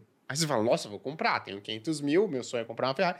Vou comprar, né? desde que não seja seu patrimônio total, tá? Aí você fala, pô, vou comprar. Aí chega um amigo seu e fala, na sua orelha, não compre, hein? Não compre essa Ferrari, porque amanhã ela pode estar 400 mil reais. Você fala, nossa, eu vou ser muito burro de comprar a Ferrari por 500 mil, sendo que amanhã, no mês que vem, pode estar 400 mil reais. O que, que acontece? A pessoa não compra. Porque ela acha que a Ferrari vai ficar 500 mil, vai cair, pode cair para 400 mil, pode cair para 400 mil, né? Mas o fato é, você tem uma, uma Ferrari passando na sua frente com um baita de um desconto.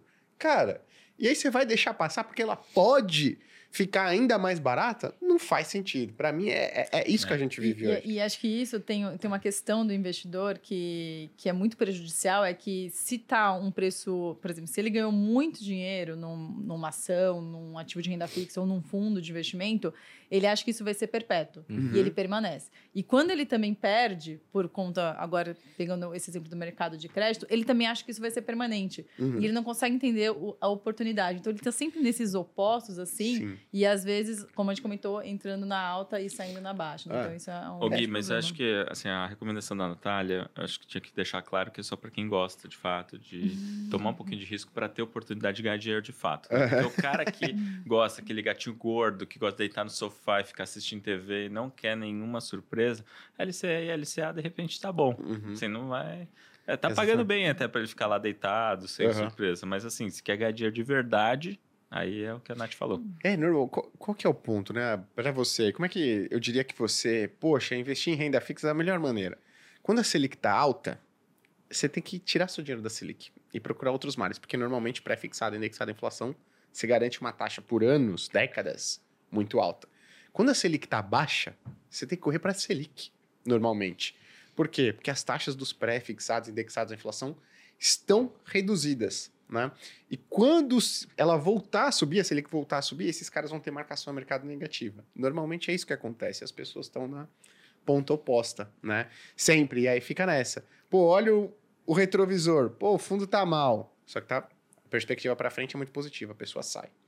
Né? Então fica nessas trocas aí... Troca cê- de pé, né? troca de pé, e você deve ver isso também em ação, né? Muito, muito. Agora, nesse momento, por exemplo, o pessoal às vezes quer ir na small cap, micro cap, sei lá o quê. Eu falo, cara, tá- Banco do Brasil tá barato, sabe? Eu- Tem umas coisas muito boas, muito óbvias e muito baratas. Que que não precisa ir quer? no lixo do lixo. Você até pode botar uma coisinha pra apimentar, porque tá mais endividado, juros caem, ela Ou acaba se pra falar, valorizando do- mais. contar no bar no fim de semana, que é muito Exatamente, legal. que é bom ter essa parte da carteira destinada ao bar do final de semana. Mas, pô, não precisa ir também ir pro lixo do lixo do lixo. E eh, às vezes é o oposto também, né? O pessoal concentrando muito em coisas que são extremamente seguras, normalmente bem precificadas por conta disso, quando a gente está numa época em que a taxa de juros está extremamente alta. Então, se for para ficar em algo que é Perfeito. extremamente seguro já está bem precificado, vai para o CDI, é mais Uhum. fácil, É. não tem risco.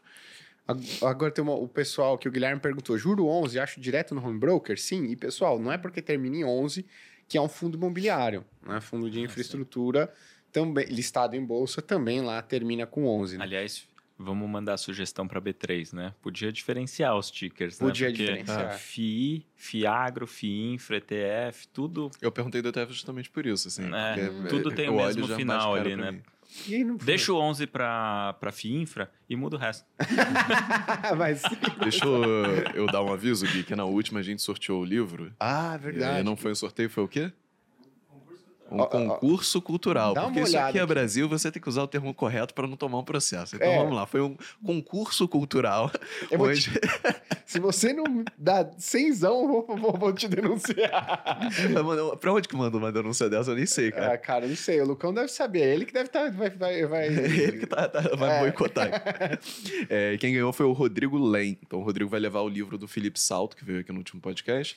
É, assinado. Vou falar pro Felipe pra ele passar para ele assinar para você. E a gente manda aí pro seu endereço. Vamos entrar em contato pelo Instagram dele? Pode ser. Show Bom, de bola. Essa tem algum livro para sortear? Oi? Quer sortear algum livro aí? Não, hoje Ah, não. A não gente quer não, não, falou, né? né? Não, Ah. quem que- você que dá dinheiro pro pessoal aí. Se quiser tacar O aviãozinho cara também. não abre o bolso nunca. É impressionante. O cara, o cara que vem aqui com câmera cara, meu, com notebook de. Deixa livro tenho- custa pera, 20 pera, reais, pô. Ele é de ações, você é de renda fixa. né? É. Ah, entendi. Tá vendo que aqui dá Segue dinheiro, o pessoal? No final das contas. A prática diz muito. Tô brincando, mas um ponto legal é vocês só trabalham com crédito, crédito high grade. Só. Só. Nesse momento, é o que eu falo para as pessoas. Cara, você tem um high grade pagando IPCA mais 8, IPCA mais 9. Você colocar a isenção, IPCA mais 10. Fa- faz sentido o cara ir para um crédito ruim? Como é que é a visão de vocês? Cara, Vocês acham que nunca vale, né? Pelo... Não, tô brincando. Não, assim, tem bons produtos yield, a gente acha interessante. A gente tem uma fatia das nossas carteiras que tem a Lifdix, né, que a gente comentou Uhum. também. É, e o que, mas assim, esse seu ponto, né, de pô, você tá aqui com um bom retorno real para um crédito que tem um baixo risco, a gente entende que é interessante você estar mais alocado nesse tipo de produto, né? Quando você está com uma Selic muito elevada, essa, essas empresas que compõem o high yield, que normalmente são menores, elas podem ter um pouco mais de dificuldade, de fato. Então, estar ali em algo um pouco mais conservador nesse cenário, a gente acha que é, é, é ideal. E, assim, o risco soberano já está com retorno real. Quando você acrescenta o prêmio do crédito high grade, fica melhor ainda. Hum. Se você coloca que você Existe. está no isento de R, você acrescenta mais o benefício fiscal. Então, assim, realmente a, a nossa grande recomendação é nesses ativos incentivados via fundos de investimento, né? Hoje na Sparta a gente tem o debênture incentivadas pós-fixados, o debênture incentivados em AB5, no Aham. nosso time, e o Juro 11 também, e o CDI 11 que vai começar a ser negociado em bolsa em breve. Legal. Não, acho que tem uma questão também que é assim, é, depende do momento do ciclo, né? Então, de fato, com taxa de juro alta, você ir para o high yield, que é o cara que tem mais risco, são as Uhum. empresas que não são de alta qualidade, né? Então, assim, você está indo muito na beiradinha do precipício, né? Às vezes tem... é, às vezes tem nossos amigos do yield, os caras com mais experiência e tal. Às vezes até você, você fala assim, pô, os caras têm, têm experiência de fato, faz sentido, ok, mas assim, na média, né, não dá Uhum. para confiar. Né, é, que nesse momento seja uma boa alocação de retorno sobre risco. Né? Em momentos, normalmente quando a taxa de juros está menor, né, o peso, as taxas, obviamente, para essas empresas também estão menores, e aí eventualmente pode fazer mais sentido. Né? Uma coisa que, eu, que a gente se depara sempre, né, Nath, é a questão de, assim, o pessoal fala, pô, mas o yield não chacoalha, né? Então o yield é mais seguro, né? Hum, É, é assim. é, Boa, lá, exatamente. tô geral. Essa, então, não, não é bem assim, né? Porque ele, ele não chacoalha até o dia que vai para zero, né? Tipo, Uhum. é, é, direto, né? Na verdade, justamente ele não tem muita liquidez, não tem muita referência de preço, né? Então, às vezes, ele não chacoalha mesmo, É né? igual Por avião, causa né? disso. Tá voando Mas não tá significa. é, não significa que não tem risco, né? É. Então, acho que. E o chacoalhar, na verdade, né, a partir do momento que o investidor começa a ter um pouco mais de noção do que, que é a renda fixa, que ela oscila, que essa oscilação pode ser boa, pode dar uma oportunidade grande dele comprar barato, comprar por 8 um negócio que vale 10, Uhum. né, aí sim ele começa a entender que o chacoalhar significa eficiência, significa que é um mercado líquido, que está bem precificado, que tem eventualmente uma oportunidade ali. E Perfeito. é, e é até um ótimo exemplo do que está acontecendo com o crédito high grade agora, né? Quando você vê ali, por exemplo, abril estava até um mês que os fundos estavam acima do CDI, já parecia que estava tendo uma correção, e ali no finalzinho do mês teve um volume maior de venda e teve ali uma abertura de spreads no final do mês.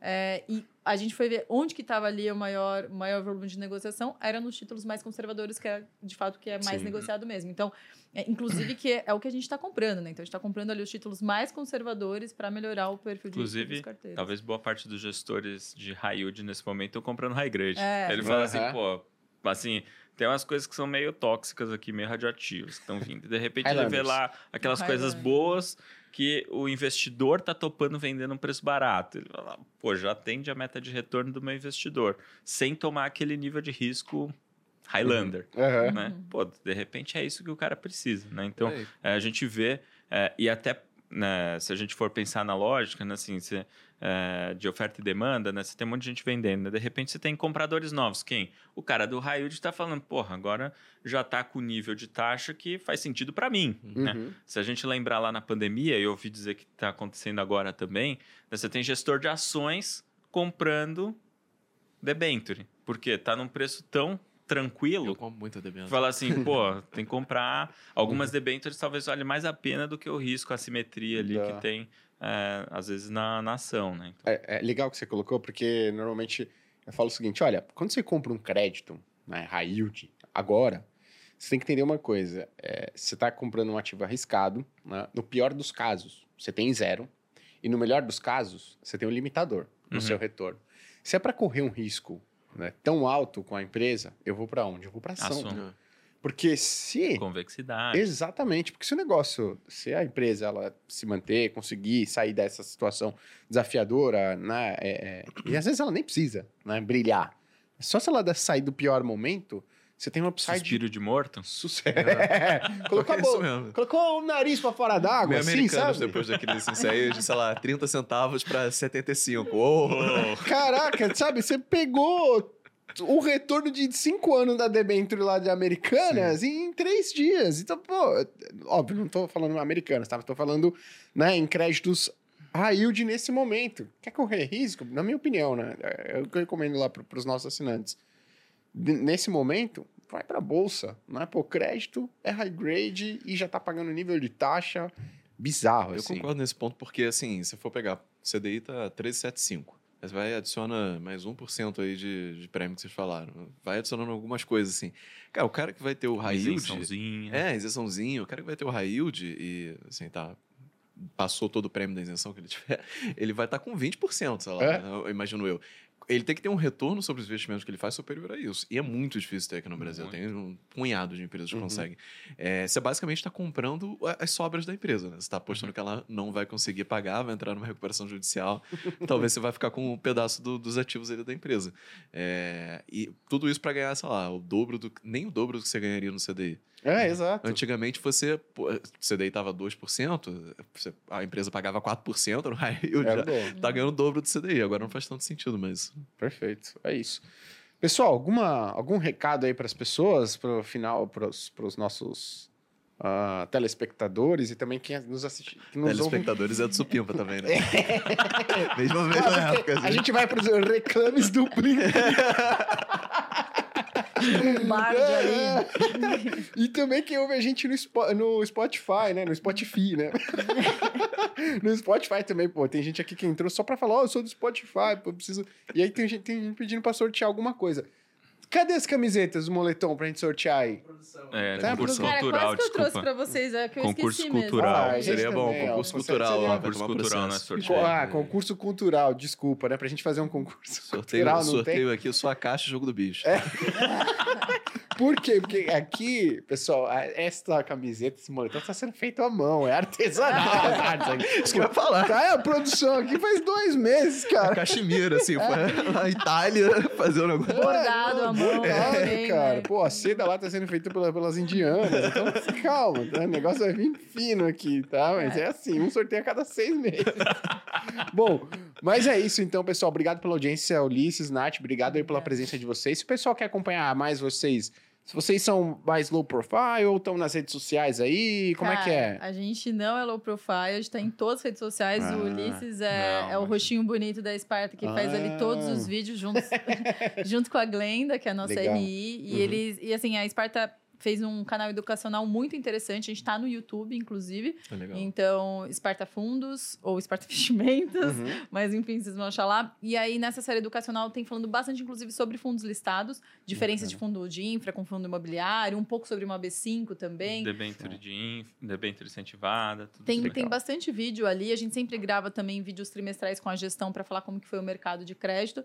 E além do YouTube, a gente tá ali no Instagram, tá também no, no LinkedIn. LinkedIn. Uhum. E, e os sites, que a gente tem tanto o site da Esparta quanto ali para cada fundo listado com essa ferramenta que a gente comentou do Power BI, que tem bastante informação. Então, a gente Eu sempre tinha só um último recado aqui para dar. É só lembrar que a gente está no Brasil, que o Brasil é o país da renda fixa. Uhum. Perfeito. Para quem gosta de ganhar dinheiro, não É. para todo mundo. Exato. E só lembrando, eu falo isso, eu falo, ó, o Brasil é é o país da renda fixa, e eu diria que no- o principal fator não é o CDI, não. O principal é o indexado à inflação. É, É, a a, gente- gente olha. A gente costuma dizer, né? Nada bate CDI, né? Mas, assim, a gente tem que a- admitir que o IMA B5 bate CDI, né? É, exatamente, tem que Então. admitir. Boa. Se você quiser me encontrar no Instagram, Gui.cadanhoto no YouTube da Finclass e da Speech. Leandro. Leandro.varos no Instagram e arroba Volts no Twitter. E também em breve nas rádios aí, como. FM. Pedir aqui seu curso de TikTok, cara, de dança. De dança, esse daí eu tô preparando ainda, por enquanto eu sou de Reels. Boa. Então, pessoal, muito obrigado de novo. Obrigado aí por, pela Imagina, um participação. prazer, Foi muito bacana. Obrigada a Obrigado. vocês. Então é isso, pessoal. Muito obrigado e até a próxima. Tchau, tchau. Tchau, tchau. Tchau, tchau.